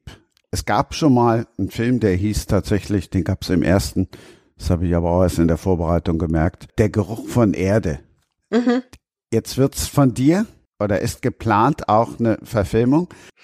Ja, wir haben wirklich ein ziemlich fleißiges Familienunternehmen. Mein Sohn Leo, Leonard Tramitz, ist Drehbuchautor und ähm, der sitzt sehr viel mit Christian Tramitz, meinem Ex-Mann, zusammen und ähm, die entwickeln dann aus meinen äh, Büchern, also konkret jetzt momentan die äh, Totengräberin von Wagen, also der Geruch der Erde, ein Drehbuch, wobei Leo überwiegend zuständig ist für den Plot, für, für den Aufbau der Geschichte und der Christian hat ja einen unfassbaren Humor. Also viele Filme, sei das Schuh Manitou, das Manitou oder auch eben Hubert und Staller oder ohne Staller. Da sind viele Sachen wirklich von Christian, der dann zum Teil spontan am Set irgendwelche Sprüche dann ähm, bringt. Und Christian ist sehr stark im Dialog finden bei Drehbüchern. Und da ergänzen sich eben Vater und Sohn sehr gut. Und die haben auch sehr viel Freude, so wie ich das mal mitbekomme, wenn ich mit denen telefoniere, äh, viel Freude am, am gemeinsamen Schreiben. Und ähm, ich finde das immer ganz lustig. Und manchmal mache ich eben auch mit Christian Lesungen und äh, aus meinen Büchern. Also insofern ist es ein relativ rundes Familienunternehmen. Deshalb kam ich drauf, weil ich Lesungen gesehen habe, wo er aus dem Buch vorliest da geht einem das Herz auf. Ja, die, die aus der Totengräberin hat er noch nicht vorgelesen, aber wir haben ein paar Lesungen gemeinsam gehabt über die, die Senderin vom Geigelstein, ja. Und ich hoffe, ich kann ihn überreden, dass er jetzt auch beim Geruch der Erde wieder mitliest. Aber der ist momentan, hat der so viel zu tun, dreht so viel, dass ich ähm, nicht weiß, wie es mit seinem Termin ist. Das, er weiß noch gar nicht, dass ich ihn jetzt fragen werde. ich habe aber auch über einen gelesen, seine Lesungen, du kommst dir vor, als wärst du in einem Schauspiel. So, wer war's? Das könnt ihr jetzt überlegen, ne? Na, der Roman. Ich. Habe ich gelesen. Ja, du? Aha. Aha. Gottes Willen, werde ich gleich rot. Sind deine Lesungen so exaltiert? Ich, ich bekomme tatsächlich sehr oft sehr, sehr positives Feedback. Ähm, und ich glaube, ich lebe beim Lesen meiner Geschichten auch und ich höre des Öfteren, ähm, A, sie hätten Schauspieler werden sollen oder B, ähm, sie sind ja so lustig, wie können sie so grausliche Dinge schreiben? also das passt zu dem, was wir vorher gesprochen haben. Ähm, ja, mir macht das Lesen tatsächlich wahnsinnig Spaß. Ja, also wir haben jetzt erstmal genug über den Tod gesprochen. Ich schieb das auch immer irgendwie weit weg, da stehe ich ja zu. Für mich ist halt 50 wie 30. Und damit ihr jetzt auch mal auf andere Gedanken kommt, hören wir genau das. Jeden Morgen wirst du wach. Du schwingst dich aus dem Bett und denkst auf Baby, ach. Das ging mal leichter und ohne Schmerz Lunge rasselt und der Stich zieht sich durchs Herz. Du trägst nen Brilli an der Rolex, privat versichert bist du auch. Implantate statt ner Brücke, flacher Bauch. Uh, graue Haare sind so sexy und Erfahrungen machen stark. Kaufst im Alter dir nen Bentley, keinen Sarg. Und mit der Zeit die Jahre vergehen, wenn junge Leute dich nicht mehr verstehen du im Spiegel die Eltern erkennst, dann beruhig dich. Dann entspann dich. Ja, dann freu dich. 50 ist wie 30, nur noch viel geil, geil, geiler. 50 ist wie 30, doch du bist steil, steil, steiler. Baby, komm, entspann dich, dann gehst du steil, steil, steiler. Baby, jeder will dich, denn du bist geiler. Du spürst das Leben, du bist high,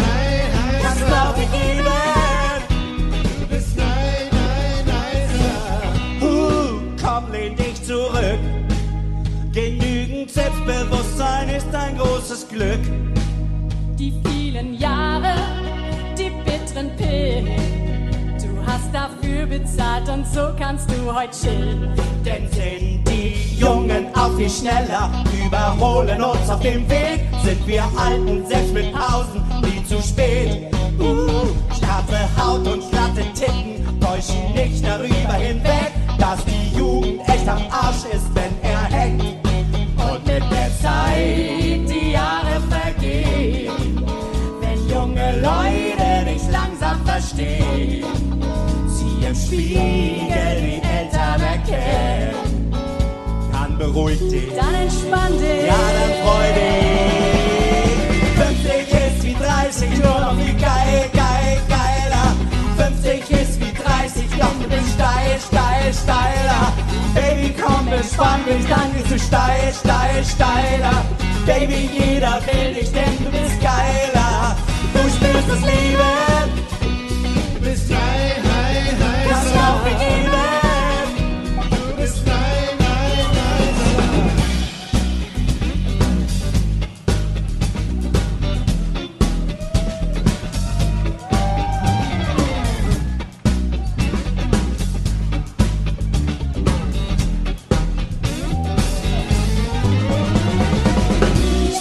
das Leben, du bist heißer.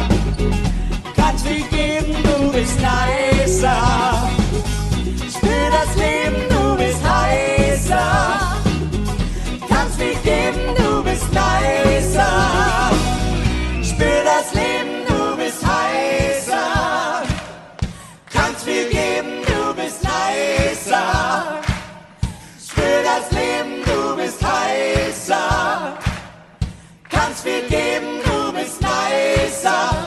Spürst das Leben.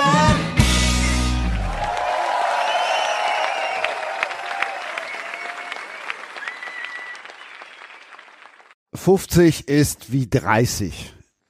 Ja, Ich habe das Lied gern genommen. Das war Hubertus Borg. ja, zusammen mit Alexandra Dörk. Ich, äh, in live aus dem Schmidt-Theater, äh, ich glaube 2017.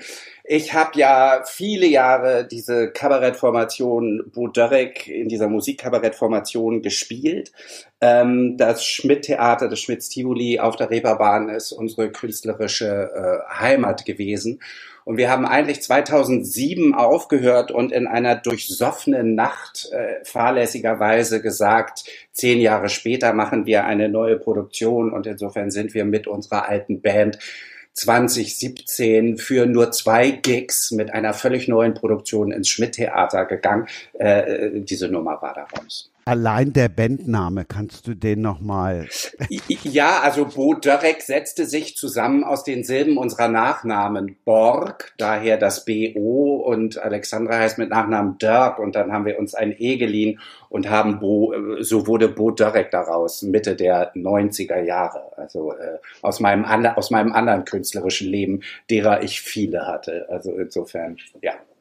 Hat mit Bo Derek natürlich gar nichts. Nein, aber ich entsinne mich an eine schöne Geschichte. Unser erstes Köln Comedy Festival, da hatten, waren wir bei RTL und da hatten sie wohl einem Auszubildenden gesagt, such mal alles von Bo Derek aus dem äh, Archiv und damals gab es über uns äh, nix. Aber er fuhr mit lauter Magnetkassetten an uns vorbei und wir wussten, das sind definitiv nicht wir, sondern äh, Sachen von Bo Derek. Ja, Hat's euch gefallen? Was sollen die Kollegen jetzt sagen? Das ist, Du könntest doch jetzt eigentlich vorsingen. Das war früher schon so, denn eigentlich in meinem ersten Leben war ich Balletttänzer. Ich war auf der Ballettschule der Hamburgischen Staatsoper bei John Neumeyer. Großartig. Lügt sie, ohne rot zu werden. Christiane überrascht, dass der Mann so ein Talent auch noch aufbringt. Ich bin begeistert. Ich bin be vollkommen begeistert. bin gespannt, was nach dem Schreiben kommt. Ich würde gerne dabei bleiben, ehrlich gesagt. Also äh, ich hoffe, dass es das jetzt war, weil so viel, so viel Zeit habe ich dann auch nicht mehr bis, äh, bis zur Rente. Ähm, und das Schreiben darüber hinaus kann ich ja, äh, solange ich Ideen habe und es mir Freude bereitet und es vor allen Dingen anderen auch Freude bereitet, ja noch, habe ich ja noch ein bisschen Zeit. So. Okay, aber jetzt endlich am Ziel angekommen oder definitiv Hattest, könntest du sagen, dass du an einem Ziel angekommen bist? Ich hatte nie welche. Alles, was mir passiert ist, war eher, und auch wenn ich nicht an Zufälle glaube, es ich habe es nicht geplant. Na gut, aber ich meine, als Balletttänzer ähm, kann man ja davon ausgehen, dass dann ab einem bestimmten Lebensalter nicht mehr weitermachen Ach so, kann. Schrei ja. Schreiben kann man ja bis zum, bis Bitteren zum Ende. Ende. Ähm, Ja. Nee, bei mir war es schon früh so, ich war gefangen in der falschen Kunstform. Also ich war auf dieser Schule, weil ich den Körper dazu hatte und irgendwann hatte ich die Technik, aber es war nicht meine Kunstform. Das habe ich also als, als Teenager schon gemerkt. Ich wollte die Sprache benutzen. Äh, und ich bin dann, habe Schauspiel- und Gesangsunterricht genommen. Ich war lange am Theater des Westens engagiert, noch unter Helmut Baumann und Jörg Burt. Also ich bin schon in diese Richtung gegangen und dann zum Kabarett. Ich habe angefangen, unsere eigenen Texte zu schreiben, dann Fernsehen. Letztendlich baute alles so aufeinander auf. Ähm, und ich weiß gar nicht, ob das jetzt das Ziel ist. Ich fühle mich gerade sehr, sehr wohl und komischerweise doch ein bisschen angekommen. So, also vielleicht hast du recht. Klingt gut. Das klingt sehr schön. Roman, dir ist Musik auch nicht so ganz fremd. Ich liebe Musik. Also, das ist die Kunstform, die mich einfach am meisten berührt. Es gibt nicht selten äh, Momente, in denen ich einfach nur über meine Kopfhörer Musik höre und äh, wo mich die Gefühle überkommen und ich in Tränen ausbreche oder so, weil es einfach gerade so wunderschön ist oder so traurig oder ja. Nutzt du Musik zum Schreiben? Ah, wollte ich gerade fragen. Zwei doofe, erster, ein erster, Gedanke. erster. Schwierig, nur in ganz, ganz seltenen Fällen, weil mich die Musik zu sehr fesselt. mhm. Ich kann dann nicht, ich bin nicht multitaskingfähig, ich kann nicht bei- zwei Dinge gleichzeitig. Ähm, wenn dann nur extrem minimalistische Neoklassik, vielleicht, ja, das ginge noch, höchstens mal ein, ein, Cello oder ein Klavier. Ähm, viel mehr darf nicht passieren. Und Christiane, du? Ähm, mich lenkt das auch zu sehr ab, muss ich sagen. Äh, ich höre manchmal Musik, wenn ich nachdenke. Also wenn ich so äh, versuche, Figuren zu entwickeln. Das dauert immer sehr lang, Figuren zu entwickeln, was die für Persönlichkeitseigenschaften haben, wie die aussehen und so weiter und so fort. Da kann ich Musik hören. Aber beim Prozess des Schreibens selber kann ich keine Musik hören. Nee. Aber ich liebe Musik. Es ist auch absolut äh, die Kunstform, die mir ja am meisten gibt. Mehr noch als die, mehr noch als Bücher. Mhm. Ja. Ich wollte, ich könnte, ich könnte irgendwie in dem Bereich tätig sein, aber da bin ich einfach zu zu schlecht. Roman, spielst du ein Instrument? Äh, ja, Gitarre mehr schlecht als recht. Also Naja, aber immerhin. sehr eingerostet schon, aber doch. Okay. Ja, aber ich habe ja auch tatsächlich den Traum, weil ich schaue diese Filme zum Beispiel ganz gern, also äh, die fabelhafte Welt der Amelie zum Beispiel. Und Mhm. ich hege ja schon seit vielen Jahren den Traum, einmal eine Geschichte zu schreiben, die in dem Stil so ist, also total verträumt. Ähm, ja, aber ich denke mir dann immer, ohne der Musik, da fehlt irgendetwas. Ich habe noch keine Möglichkeit gefunden, die, die wunderschöne Musik zu ersetzen. Und ist das nicht irre, dass das, was Musik mit uns macht, dass das ja eigentlich so die Königsdisziplin, glaube ich, ist beim Schreiben, oder? Also atmosphärisches Schreiben, etwas beim Leser auszulösen, was Musik wirklich mit wenigen Takten schafft. Das finde ich, Mhm. so, das finde ich so faszinierend bei Texten, ähm, dass man es und ich bin auch ein großer Musikfan, äh, Texte zu lesen, die ähm, etwas in mir auslösen, was gleichzusetzen ist mit dem, was Musik mit mir macht. Das finde ich ist einfach unfassbar Mhm. toll. Die Kombination Oper wirklich super spannend. Ja, Texte und Musik, äh, Dramaturgie, alles in einem. Das, ähm, ich habe Don Giovanni gesehen Mhm. hier in in Luca in dem im, im Theater und äh, war, ob man es Oper mag oder nicht, aber ich ich also ich persönlich war vollkommen geflasht, wie diese Kombination Text durch die Musik verstärkt wird und umgekehrt. Mhm. Also ich bin ein großer Klassikliebhaber. Ich gehe, ich habe, zwei- ich habe zwei ähm, äh, Abonnements, einmal für die Elbphilharmonie und dann einmal für die Leishalle, nur für, also, also für Pian klassische Pianisten. Ich bin bei Oper raus, ehrlich gesagt. Und zwar ist es nicht die Musik, sondern es ist das Visuelle. Also äh, ich glaube, ich müsste es konzertant aufgeführt hören. Ich muss ganz oft lachen bei Oper, ob der unfreiwilligen Komik. Also da ähm, bin ich vielleicht ein Banause, aber all, äh, also die Versuche, die ich gemacht habe, Oper richtig anzuschauen und zu hören, habe ich gedacht, wie großartig ist die Musik, wenn das Bild nicht wäre. Oft. Äh, interessant. So, Ja gut, finde, wenn man sich erstmal versteift, dass etwas komisch ausschaut, dann kann ich mir schon vorstellen, dass man, ähm, das ist natürlich ein unnatürliches äh, Gebaren, auch zum Teil die, die Körpersprache von ähm, Opernsängern, das ist ja alles sehr exaltiert und, und, und äh, durch diese, äh, ja, das künstliche Aufreißen des Mundes und so weiter, also was technisch, ähm, was bestimmt auch der Technik geschuldet ist, ne? Ja, ja, ja, ja, ja, ja, genau. Also wenn man sich da, wenn man das erstmal in die Komikecke reinschiebt, dann glaube ich, ist, kommt man da ganz schwer aus der Nummer raus. Da fällt mir wieder die Geschichte mit der Modern Tate in London ein. Also insofern, Mhm. es gibt Situationen, die triggern bei mir vielleicht dann. Das Ja, ja.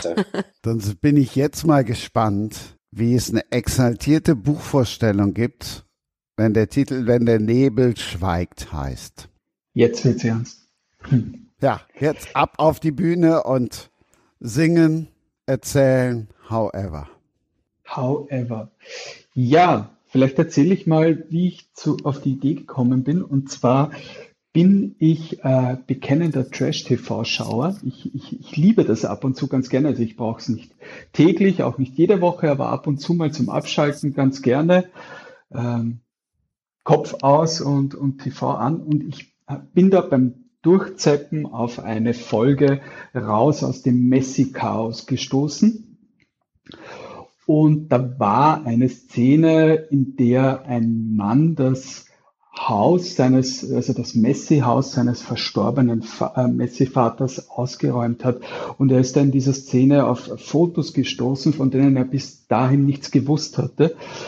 Und ja, ihr wisst ja, wie das ist. Äh, dramatische Musik, Zeitlupe. Ähm, ja, äh, die Tränen werden ganz groß eingefangen und äh, mich hat die Szene insofern berührt, weil es, äh, dass es mein Kopfkino in Gang gesetzt hat und ich habe mir gedacht, was wenn jemand in so einem Messehaus nicht nur harmlose Fotos findet, sondern vielleicht sogar äh, ja einem Mörder auf die Spur kommt.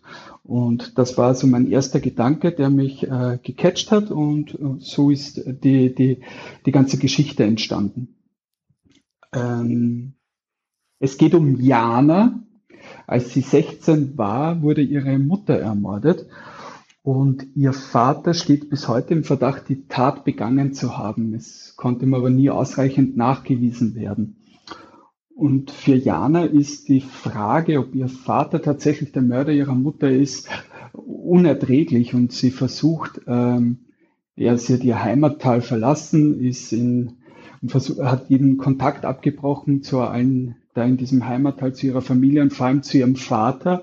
Und sie versucht eben in weiter Ferne ein neues Leben aufzubauen und die Vergangenheit hinter, hinter sich zu lassen. Und ja, jetzt passiert 13 Jahre später etwas, das sie veranlasst, zurückzukehren in ihr Heimattal und ja, die alten, die alten Fragen neu zu stellen. Pass auf, du darfst jetzt noch ein bisschen spoilern. Ja, Hm, Ich verrate dir dafür nachher, ab wann ich wusste, wer es war. okay, gut. Okay, ich spoilere noch ein bisschen. Ja, als sie zurückkehrt in ihr Heimattal, muss sie äh, feststellen, dass ihr Vater zu einem Messi geworden ist. Und äh, das ist natürlich überwältigend für Jana, als sie das Haus betritt und sehen muss, was sie aus, aus, ihrem, aus ihrer alten Heimat geworden ist. Und ja, das Wiedersehen mit ihrem Vater äh, verläuft eigentlich noch schlimmer, als sie das befürchtet hat. Und ja, in ihrem Schock, in ihrem ersten Schock versucht sie das Unmögliche, nämlich äh, äh, ein bisschen Ordnung in das Haus zu bringen. Also sie versucht da ähm, ja, Dinge rauszuschleppen. Ihr Vater wehrt sich dagegen. Ähm, es kommt zum Streit, ihr Vater zieht ab und Jana ist dann schließlich alleine in dem Haus und da stößt sie dann auf eine Spur zum, zum Mörder ihrer Mutter. Und ja, das veranlasst sie zu ermitteln, alte Wunden aufzureißen und ja, all denen, zu denen sie seit vielen Jahren keinen Kontakt mehr hat, ähm, jetzt einfach wieder gegenüberzutreten. Also all denen, die am Tatort rummäkeln, weil er ihnen einfach zu schlecht geworden ist, wer einen klassischen Whodunit lesen möchte, wer sich fesseln lassen möchte, dem sei, wenn der Nebel schweigt, ans Herz gelegt. Selbst dann, wenn ich relativ früh geahnt habe, wer der Mörder ist. Ist das eigentlich mhm. dann doof für einen Autoren, wenn der Leser oder die Leserin relativ früh weiß, wer es ist? Oder Wissen ist ja gelogen eigentlich. Also ich vermute ah, es ja, ja nur. Äh, nein, das schockiert mich jetzt überhaupt nicht, weil jeder äh, anders tickt. Also es habe bis jetzt auch von ganz, ganz, ganz vielen gehört, dass, dass sie überhaupt nicht drauf gekommen sind und erst sich im Nachhinein dann alles als logisch herausgestellt hat. Und das ist auch bei meinen früheren Büchern so. Also jeder Leser tickt anders, jeder geht mit einem anderen Grundstimmung äh, da in die Geschichte rein, mit anderen Voraussetzungen. Und ja, der eine errät früher, der andere gar nicht. Und ich muss auch das ehrlich sagen, ich finde okay. Ich finde das überhaupt nicht schlimm, denn oftmals ist antizipatorische Spannung auch tragend bis zum Ende. Also das heißt, selbst wenn ich früh erraten würde, wer es war, ist immer noch die Frage, auf welche Art und Weise wird jemandem das Handwerk gelegt. Ähm, ja. Also äh, mir wäre das dann in dem Fall tatsächlich Latte. Ich würde ein Buch trotzdem weiterlesen, weil ich wissen will, wie kommen sie ihm auf die Spur. Und manchmal kann das auch noch mehr Spaß machen. Also insofern. Ja. Vor allen Dingen ist ja ein großer Unterschied zwischen einem, ich habe es im Rückblick schon gewusst, wer der Täter oder die Täterin war. Mhm. Aber wenn ich das Buch lese und der, und der Autor nicht explizit die Auflösung bringt, ja, in der Zeit bin ich immer noch relativ unsicher bis zum ja. Schluss. Dass ich dann hinterher sage, ja, ich habe es ja am Anfang schon geahnt, das ist die andere Geschichte. Aber insofern bleibt dann dennoch eine gewisse Spannung. Äh, so lang, bis der Autor das auflöst. Das ist also meine Erfahrung. Finde ich auch. Mhm. Also meiner, einer meiner Lieblingsautoren, absolute Lieblingsautoren im Thriller-Bereich ist Simon Beckett und äh, ich mhm. ticke mhm. anscheinend ziemlich, ziemlich gleich wie er. Ich weiß bei jedem Buch sofort, wenn die Figur auftritt, wer, wer der Täter ist. Es war bis jetzt bei jedem seiner Bücher so. Und es stört mich trotzdem nicht. Ich verschlinge seine Bücher, ich liebe sie. Es, es ist halt eine, eine andere Art von Spannung. Oder für mich halt habe ich wieder recht und ja. Mhm. Oder wie, wie führt er die Figur ein? Was, was, was zeigt er uns von der Figur? Wie versucht er mich auf eine falsche Fährte zu locken? Ich habe da großen Spaß dabei. Ich auch. Also ich wollte das jetzt nicht falsch verstehen. Ganz im Gegenteil. Ja. Du bist ja, bist ja noch mehr gefesselt und denkst, Mensch, hast du jetzt recht oder hast du nicht recht? Oder aber du sagst gleich von Anfang an, ich hab's doch gewusst. Der oder die, boah, so ein Ekelpaket, das konnte nur der oder die sein. Mhm. Alles gut. Deshalb habe ich eben mal kurz bei Joe Nesbø aufgehorcht. Wenn der Nebel schweigt, klingt ja ein bisschen düster. Es ist aber eher neblig als düster, wenn du weißt, was ich jetzt sagen will. Ja, also ich lese selbst nicht gern brutale Bücher. Mir geht es eher um eine subtile Spannung. Die versuche ich auch in, meiner, in meinen Geschichten äh, zu liefern, ja. Ich liebe Rätsel und um, das geht's mir und deswegen auch der, der Krimi- und Thriller-Bereich. Mir geht es nicht um Brutalität, sondern um das Mysteriöse. Was ich einfach immer spannend finde, das ist jetzt nicht nur, wer war der Täter, das ist, das ist die eine Geschichte.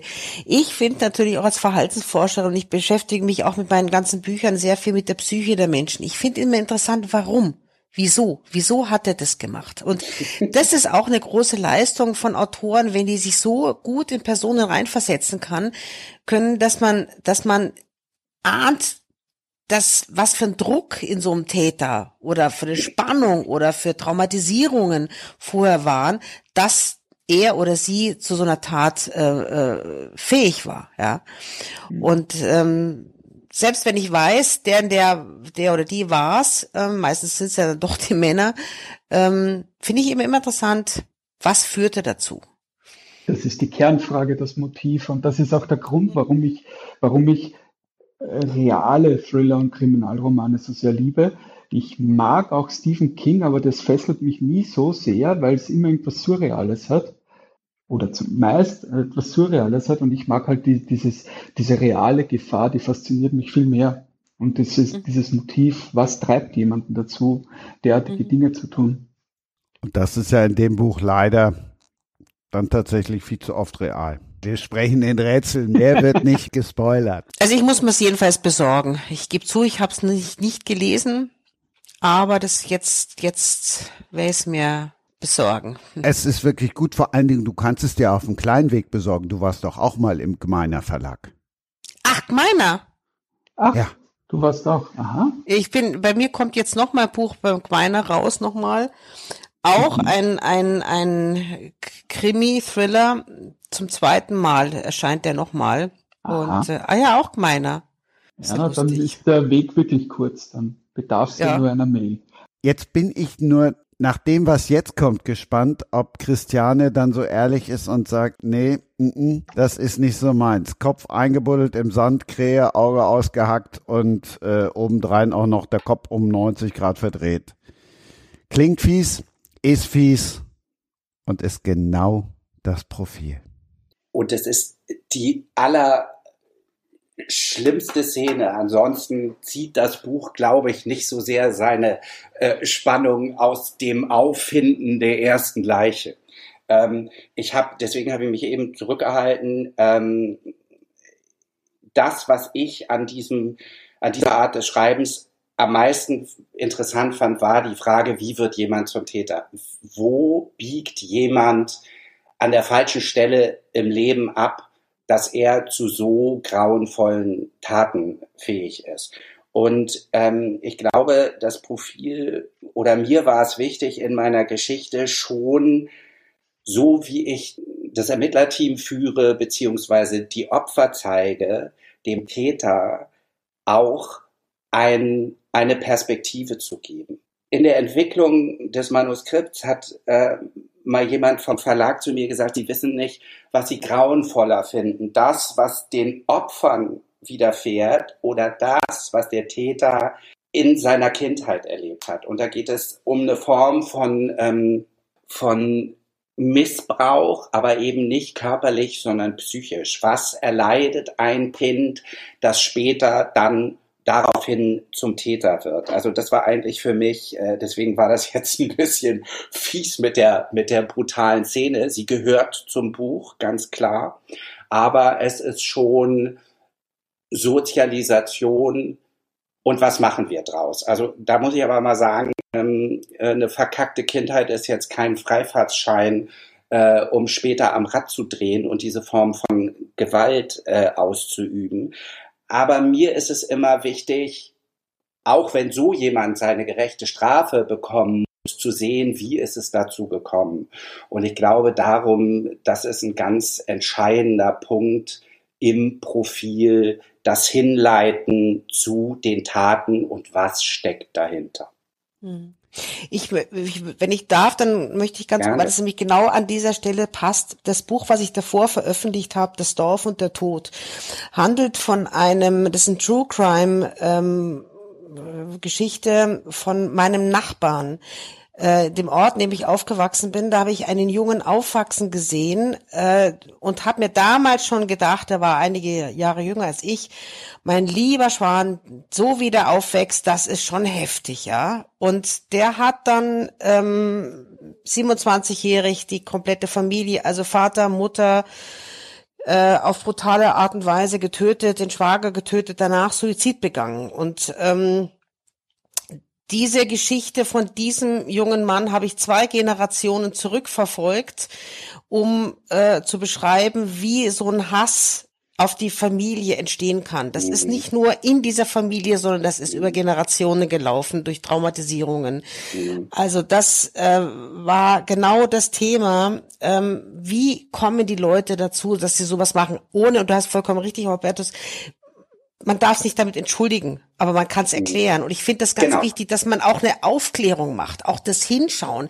Die Leute schauen weg, die schauen immer weg. Wenn sie also sehen, dass, dass, dass, dass vieles im Argen ist bei manchen Familien. Klar, es gibt natürlich auch Leute, die, die sich einmischen, aber im Gro es wird dennoch viel zu viel weggeschaut. Und Ja. das finde ich auch wichtig, dass, dass wir als Autoren bei solchen ähm, Hinführungen zu den Motiven ähm, auch aufrufen, dass die Menschen lernen, hinzuschauen und Mut zu haben, einzugreifen. Genau. Ähm, also, und das, das ist auch so, dass, oh Gott, ich bin kein Richter, aber ich finde schon, dass man diese Perspektive braucht. Ähm, zumal, und jetzt komme ich zurück zu der Frage vorhin, ob wir beim Schreiben Musik hören.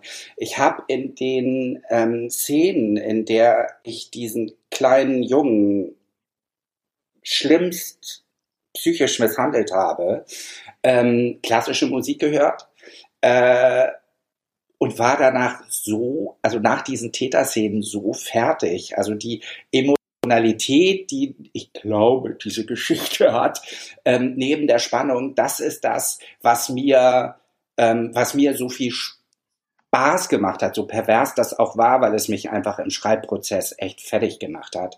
Aber diese logische Hinführung, wie es dazu gekommen ist. Und ich habe ja vorhin gesagt, dass ich, ich weiß gar nicht, ob ich es gesagt habe, ähm, ich habe ja den Aufruf zum Schreibwettbewerb bei Instagram gesehen ähm, und musste sehr schmunzeln, weil ich auch das nicht als Zufall gesehen habe. Es geht halt darum, auch um die Frage, was präsentieren wir von uns im Netz? und warum präsentieren wir es? Ähm, also jemand, der in seiner Familie und in seiner Sozialisation ein Defizit hat und im Netz Sachen sieht, die er nie bekommen hat und eine Form von von Sehnsucht, die ihn treibt. Ähm, dazu muss ich sagen, der, der Junge ist, die Mutter hat, das kann ich jetzt spoilern, die Mutter hat Suizid begangen und wollte den Jungen mitnehmen. Es sollte ein, ein erweiterter Suizid werden. Der Junge hat aber überlebt und ist über, unter seiner toten Mutter wach geworden. So. Und Oh. ähm, natürlich geht es um die Sozialisation dieses Kindes und es ähm, äh, spielt ein ähm, französisches Parfum eine sehr wichtige Rolle, die nachher mein Ermittlerteam äh, auf die Spur des Täters setzt. Und bei der Entwicklung dieses ähm, Ermittlerteams war es mir, ich habe gar nicht groß nachgedacht. Ich habe diesen vorgeschlagenen Plot gelesen vom Wettbewerb und sah sofort so eine schluffige Kommissarin, die kurz vor der Rente steht und eigentlich wirklich nur noch die Monate zählt. Ich habe sie dann, im, ich habe sie dann irgendwann ein bisschen jünger gemacht, so. Aber ähm, eigentlich jemand, eine Frau, die sich in einer Männerdomäne behaupten muss, die lange mit einem Partner zusammengearbeitet hat, der dann aufgrund von Prostatakrebs gestorben ist und nun kriegt sie so einen Mitte 20-jährigen jungen frisch von der von der Polizeiakademie Akademie kommenden jungen Mann vor sich gesetzt, vorgesetzt. So. Und das hat so eine Dynamik entwickelt, die so im B-Plot mitläuft, dass die beiden sich irgendwie arrangieren müssen und das dann am Schluss relativ gut hinkriegen, sich zu akzeptieren lernen, ihre Unterschiedlichkeit begreifen als, als einen Mehrwert sozusagen in ihrer Zusammenarbeit. Und das ähm, führt sie nachher im Showdown tatsächlich äh, zusammen und zum Ziel. Amen. Spannend. Danke. Ich ich bin- bin mir auch besorgen. Vielen Dank, Frau Tramitz. Ähm, ich bin sehr aufgeregt und es ist ja alles neu. Jetzt ist das Buch eine Weile unterwegs. Und ähm, diese Angst, die ich hatte, weicht. Sie weicht. Die Angst wovor? Ähm, die Angst davor, dass ähm, das erste Mal, dass ich das erzählt habe, was ich erzählen wollte. Und nicht das, was ich sozusagen äh, wie beim Fernsehen im Auftrag einer bestimmten Handlungsserie äh, oder Handlungsdramaturgie entwickle. Hier hatte ich eine Idee, zu der ich hundertprozentig gestanden habe und trotz aller Verunsicherung beim Schreiben, das, was wir vorhin schon hatten, will das jemand lesen, ist das spannend und so, war ich sowas von felsenfest überzeugt, dass diese Geschichte, sie auf diese Weise zu erzählen, auch mit dieser sehr großen Täterperspektive, genau die richtige Art ist, wie ich das erzählen will. Ich glaube, beim Fernsehen mhm. hätte man mir da unfassbar reinreden wollen. Ja, ich hatte eine schlaflose Nacht, aber nein, nicht weil es so brutal war. Also nicht, dass das in den falschen Hals gekommen ist. Es ist spannend, ich habe es kaum weggelegt und einen Spoiler habe ich noch. Die Brüste saßen dort, wo sie hingehörten und ihr Po war fest und rund. Ja. Soweit zur alten schluffigen Kommissarin, weil ich da jetzt gerade noch mal schmunzeln musste. So ich alt finde, ist sie ja gar nicht. Naja, äh, sie ist, äh, sie ist Ende, Ende 50 und ähm, sie wirkt auf viele nicht sonderlich attraktiv, aber Franka Erdmann ist niemand, die äh, Sachen in rosa verpackt, sich aber trotzdem freut über einen straffen Körperbau. Und eine Kollegin von ihr hat es mir gegenüber mal sehr gut formuliert, die sagte, Franka Erdmann hat die Eier, die sich mancher Kollege von ihr wünschen würde. Das ist doch auch kein Alter. Ende 50. Leute, in einer, in, ich, also ich glaube, in einem Bereich, in dem in erster Linie Männer dominieren, ähm, die gerne mit zweierlei Maß messen, die vorm Spiegel stehen mit Schmierbauch und denken, oh Alter, ich bin aber echt noch fit. Aber Frauen gleichen Alters irgendwie dieselbe Belastbarkeit absprechen. Doch, in so einer Zeit, finde ich, kann man vorm Spiegel stehen und sagen, ich freue mich darüber, dass Ende 50 noch alles da ist, wo es hingehört. Meine ich ja, also was äh, Christiane eben gesagt hat, zum einen dieses Motiv und dieses Erklären, also sprich auch ein Statement loswerden oder eben auch dieses Hingucken, auch das habe ich äh, als Statement verstanden. Hätte ich dich jetzt gesehen, hätte ich mir natürlich deinen Gesichtsausdruck erklärt. Sind wir schon wieder beim Thema nonverbale Kommunikation. Aber ich bleibe dabei, wenn wir uns sehen würden, dann wäre es nicht so intim, wie es jetzt ist. Also ich finde es ziemlich toll, auch ohne euch zu sehen. Ich habe, muss ich aber sagen, ähm, ich habe euch schon im Internet mal angeguckt, dass ich es mir vorstelle, dass ich mir das Gesicht zur Stimme vorstellen kann. Ich habe eure Bilder vor mir offen. Ah, wirklich? Oh, wie toll ist das denn? Na, ah. Nein, ist gut, Frau Kramitz. Sie müssen jetzt. Na, ich habe ich hab euch natürlich auch ähm, durchgegoogelt, hm. aber jetzt habe ich nicht eure Bilder. Ich habe jetzt hier irgendwie die toskanischen Häuser vor mir. Niemand, aber wirklich niemand möchte das wissen. also es hat wieder angefangen zu regnen übrigens in Hamburg. Also ähm, ja, wir haben hier einen, einen ganz tollen Sonnenuntergang. Ich, du, ich kann dich gerade überhaupt nicht hören. Was hast du gesagt? Ach, uninteressant. also, Christiane, es wäre auch ein Buch für dich, weil eben nicht nur Fiktion drin ist. Mhm. Sprich, du bist die Vorreiterin von allen True Crime Podcasts. Ich finde, ich habe ein großes Problem mit den True Crime jetzt als Autorin. Ähm, ich weiß nicht, wie ihr damit umgeht mit den Persönlichkeitsrechten. Ich halte das für eine ganz, ganz schwierige Geschichte bei dem, bei dem Buch ähm, Das Dorf und der Tod. Da waren die Justiziare drei Monate äh, dran gesessen, sind jede Zeile durchgegangen und haben geschaut, ob, ob Persönlichkeitsrechte verletzt werden von noch lebenden Personen. Das, das ist, das bereitet mir sehr viel starkes Kopfzerbrechen, wie man damit umgehen kann. Ist deine Frage jetzt, ob wir das gerne lesen oder ob wir das gerne schreiben würden? Schreiben, also wie das im Schreiben ist. Also wenn man das, beim Lesen ist es ja egal, dann, da hast du es ja da nicht verbrochen. Aber wenn du, wenn du True Crime schreibst und, und, und dich sehr nah an, an, an der Gegenwart, äh, beziehungsweise an der, an der Realität bewegst, mhm. dann läufst du immer Gefahr, dass du irgendwie eine Klage kriegst, dass irgendjemand äh, sich auflehnt und so weiter und so fort. Also das halte ich für eine ganz, ganz schwere Geschichte bei, bei, beim Schreiben von True Crime. Roman, interessiert dich True Crime? Du wirkst jetzt auch nicht so, als bräuchtest du anderer Leuts Geschichte um, oder? Um, um, um, um, um, also du wirkst so, als hättest du Ideen genug. Mich zum Beispiel, mich reizt das überhaupt nicht. Also mich reizt ein real existierendes Verbrechen als Geschichtenerzähler nicht. Das kann ich mal so sagen. Ist das böse? Na, du hast doch vorher was anderes gesagt. Habe ich das falsch in Erinnerung? Dass wenn du weißt, dass eine Geschichte tatsächlich geschehen ist, dann findest du das noch viel interessanter. Oder habe ich das falsch in Erinnerung? Äh, Oder war das der Roman? Nee, Nein. da, da- das ging in Bezug auf das ging in Bezug auf dein äh, eine Totengräberin. Aber das empfinde ich nicht. Das ist ja in dem Sinne keine True Crime Geschichte. Oder doch? Nein, das ist natürlich Nee. kein Crime Nee. passiert. Nee, das ist äh, das ist was was Biogra eine eine Biografie, die du erzählst. Ja, ja, ja, ja. Ja, nee, und, und das meine ich, bei True Crime ist es so, wenn ich die Zeitung äh, aufschlage und ich lese bei mir im Viertel ist jetzt äh, irgendwo unter einem Tennisplatz sind äh, vier Skelette ausgegraben worden, dann habe ich nicht das Gefühl, ich müsste diese Geschichte jetzt verpacken. So, ich, äh, mein, Okay.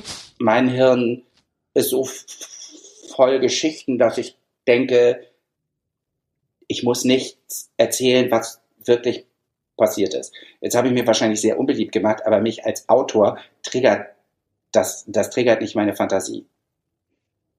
Also bei mir ist das anders. Es gibt schon zwei, drei spezielle Fälle, ungelöste Mordfälle, die mich extrem faszinieren, äh, wo ich sehr viel nachlese. Ähm, ich würde aber nicht selbst darüber schreiben wollen. Nee, aber das meine ich, verstehst du? Also ich lese Ja. das auch und denke, oh Gott, wer, wer gräbt denn bei mir im Viertel äh, so? Aber das meine ich. Also als Autor triggert es mich nicht, diese Geschichte aufschreiben zu wollen. Mhm. Ja. Mich schon, komischerweise. Extrem Ja. sogar. Okay. Ja, ja, ja. Total. Also das, da bin ich vollkommen fasziniert davon, ähm, was war, was wirklich geschehen ist, nachzuverfolgen. Hm. Nee, Na gut, also aber da, jeder, jeder unterschiedliche Leidenschaften. Andererseits bei Andrea Maria Schenkel ist es so, die nimmt äh, ungelöste Mordfälle auf, glaube ich, und macht dann ihre eigene Geschichte daraus. Also Tannöd oder, oder Kalteis, glaube ich. Und die haben beim Lesen dann wieder einen ganz speziellen Reiz, weil man sich denkt, okay, das ist jetzt ein erfundenes Ende und da ist ganz viel Fiktion dabei, aber das war doch zu einem gewissen Grad ist das damals so passiert. hm. okay, aber das finde ich ist auch ein Unterschied. Ja. als wenn man wirklich ein, äh, ein real, also ein, ein Verbrechen, was wirklich geschehen ist, als Geschichte aufschreibt. Das war bei Tunnel ja der Fall. Ja, Hinter Kaifleck. Ja, ja. Na gut, aber das. Dann habe ich das vorhin missverstanden. Ähm, dann bezog sich das bei dir auf die Biografie und nicht auf Ja, die True Crime ja, Geschichte. ja, ja. Okay. ja. Mhm. Ich wollte eigentlich nur darauf hinaus, dass ich keinen True Crime Podcast mach, machen wollte und machen werde, auch wenn die tausendmal erfolgreicher sind als mein kleines Herzensprojekt. Ich bedanke mich bei euch. Ihr macht dieses Herzensprojekt nämlich wirklich zu dem, was es ist. Dankeschön. Roman. vielen Dank, dass ich dabei sein durfte. Hat Spaß gemacht. Herzlichen Dank. Ich hatte viel Freude und auch wenn ich euch nicht gesehen habe, war es mir ein großes Vergnügen. Ja, ich kann mich dem nur anschließen. Ich fand das eine sehr inspirierende, schöne, aufschlussreiche Runde und äh, ich, ich, was ich auch schön finde, man hat zum ersten Mal etwas, was man sonst nie hat, nämlich Zeit, Zeit miteinander zu reden, Zeit einander zuzuhören und das mit spannenden Menschen. Ich bin, war, bin ziemlich beseelt. Ja, danke für den, für die zwei Stunden. Schöneres Schlusswort gibt's nicht. Und tschüss. Okay, tschüss. Tschüss. Das war Sprenger spricht. Autor Insights.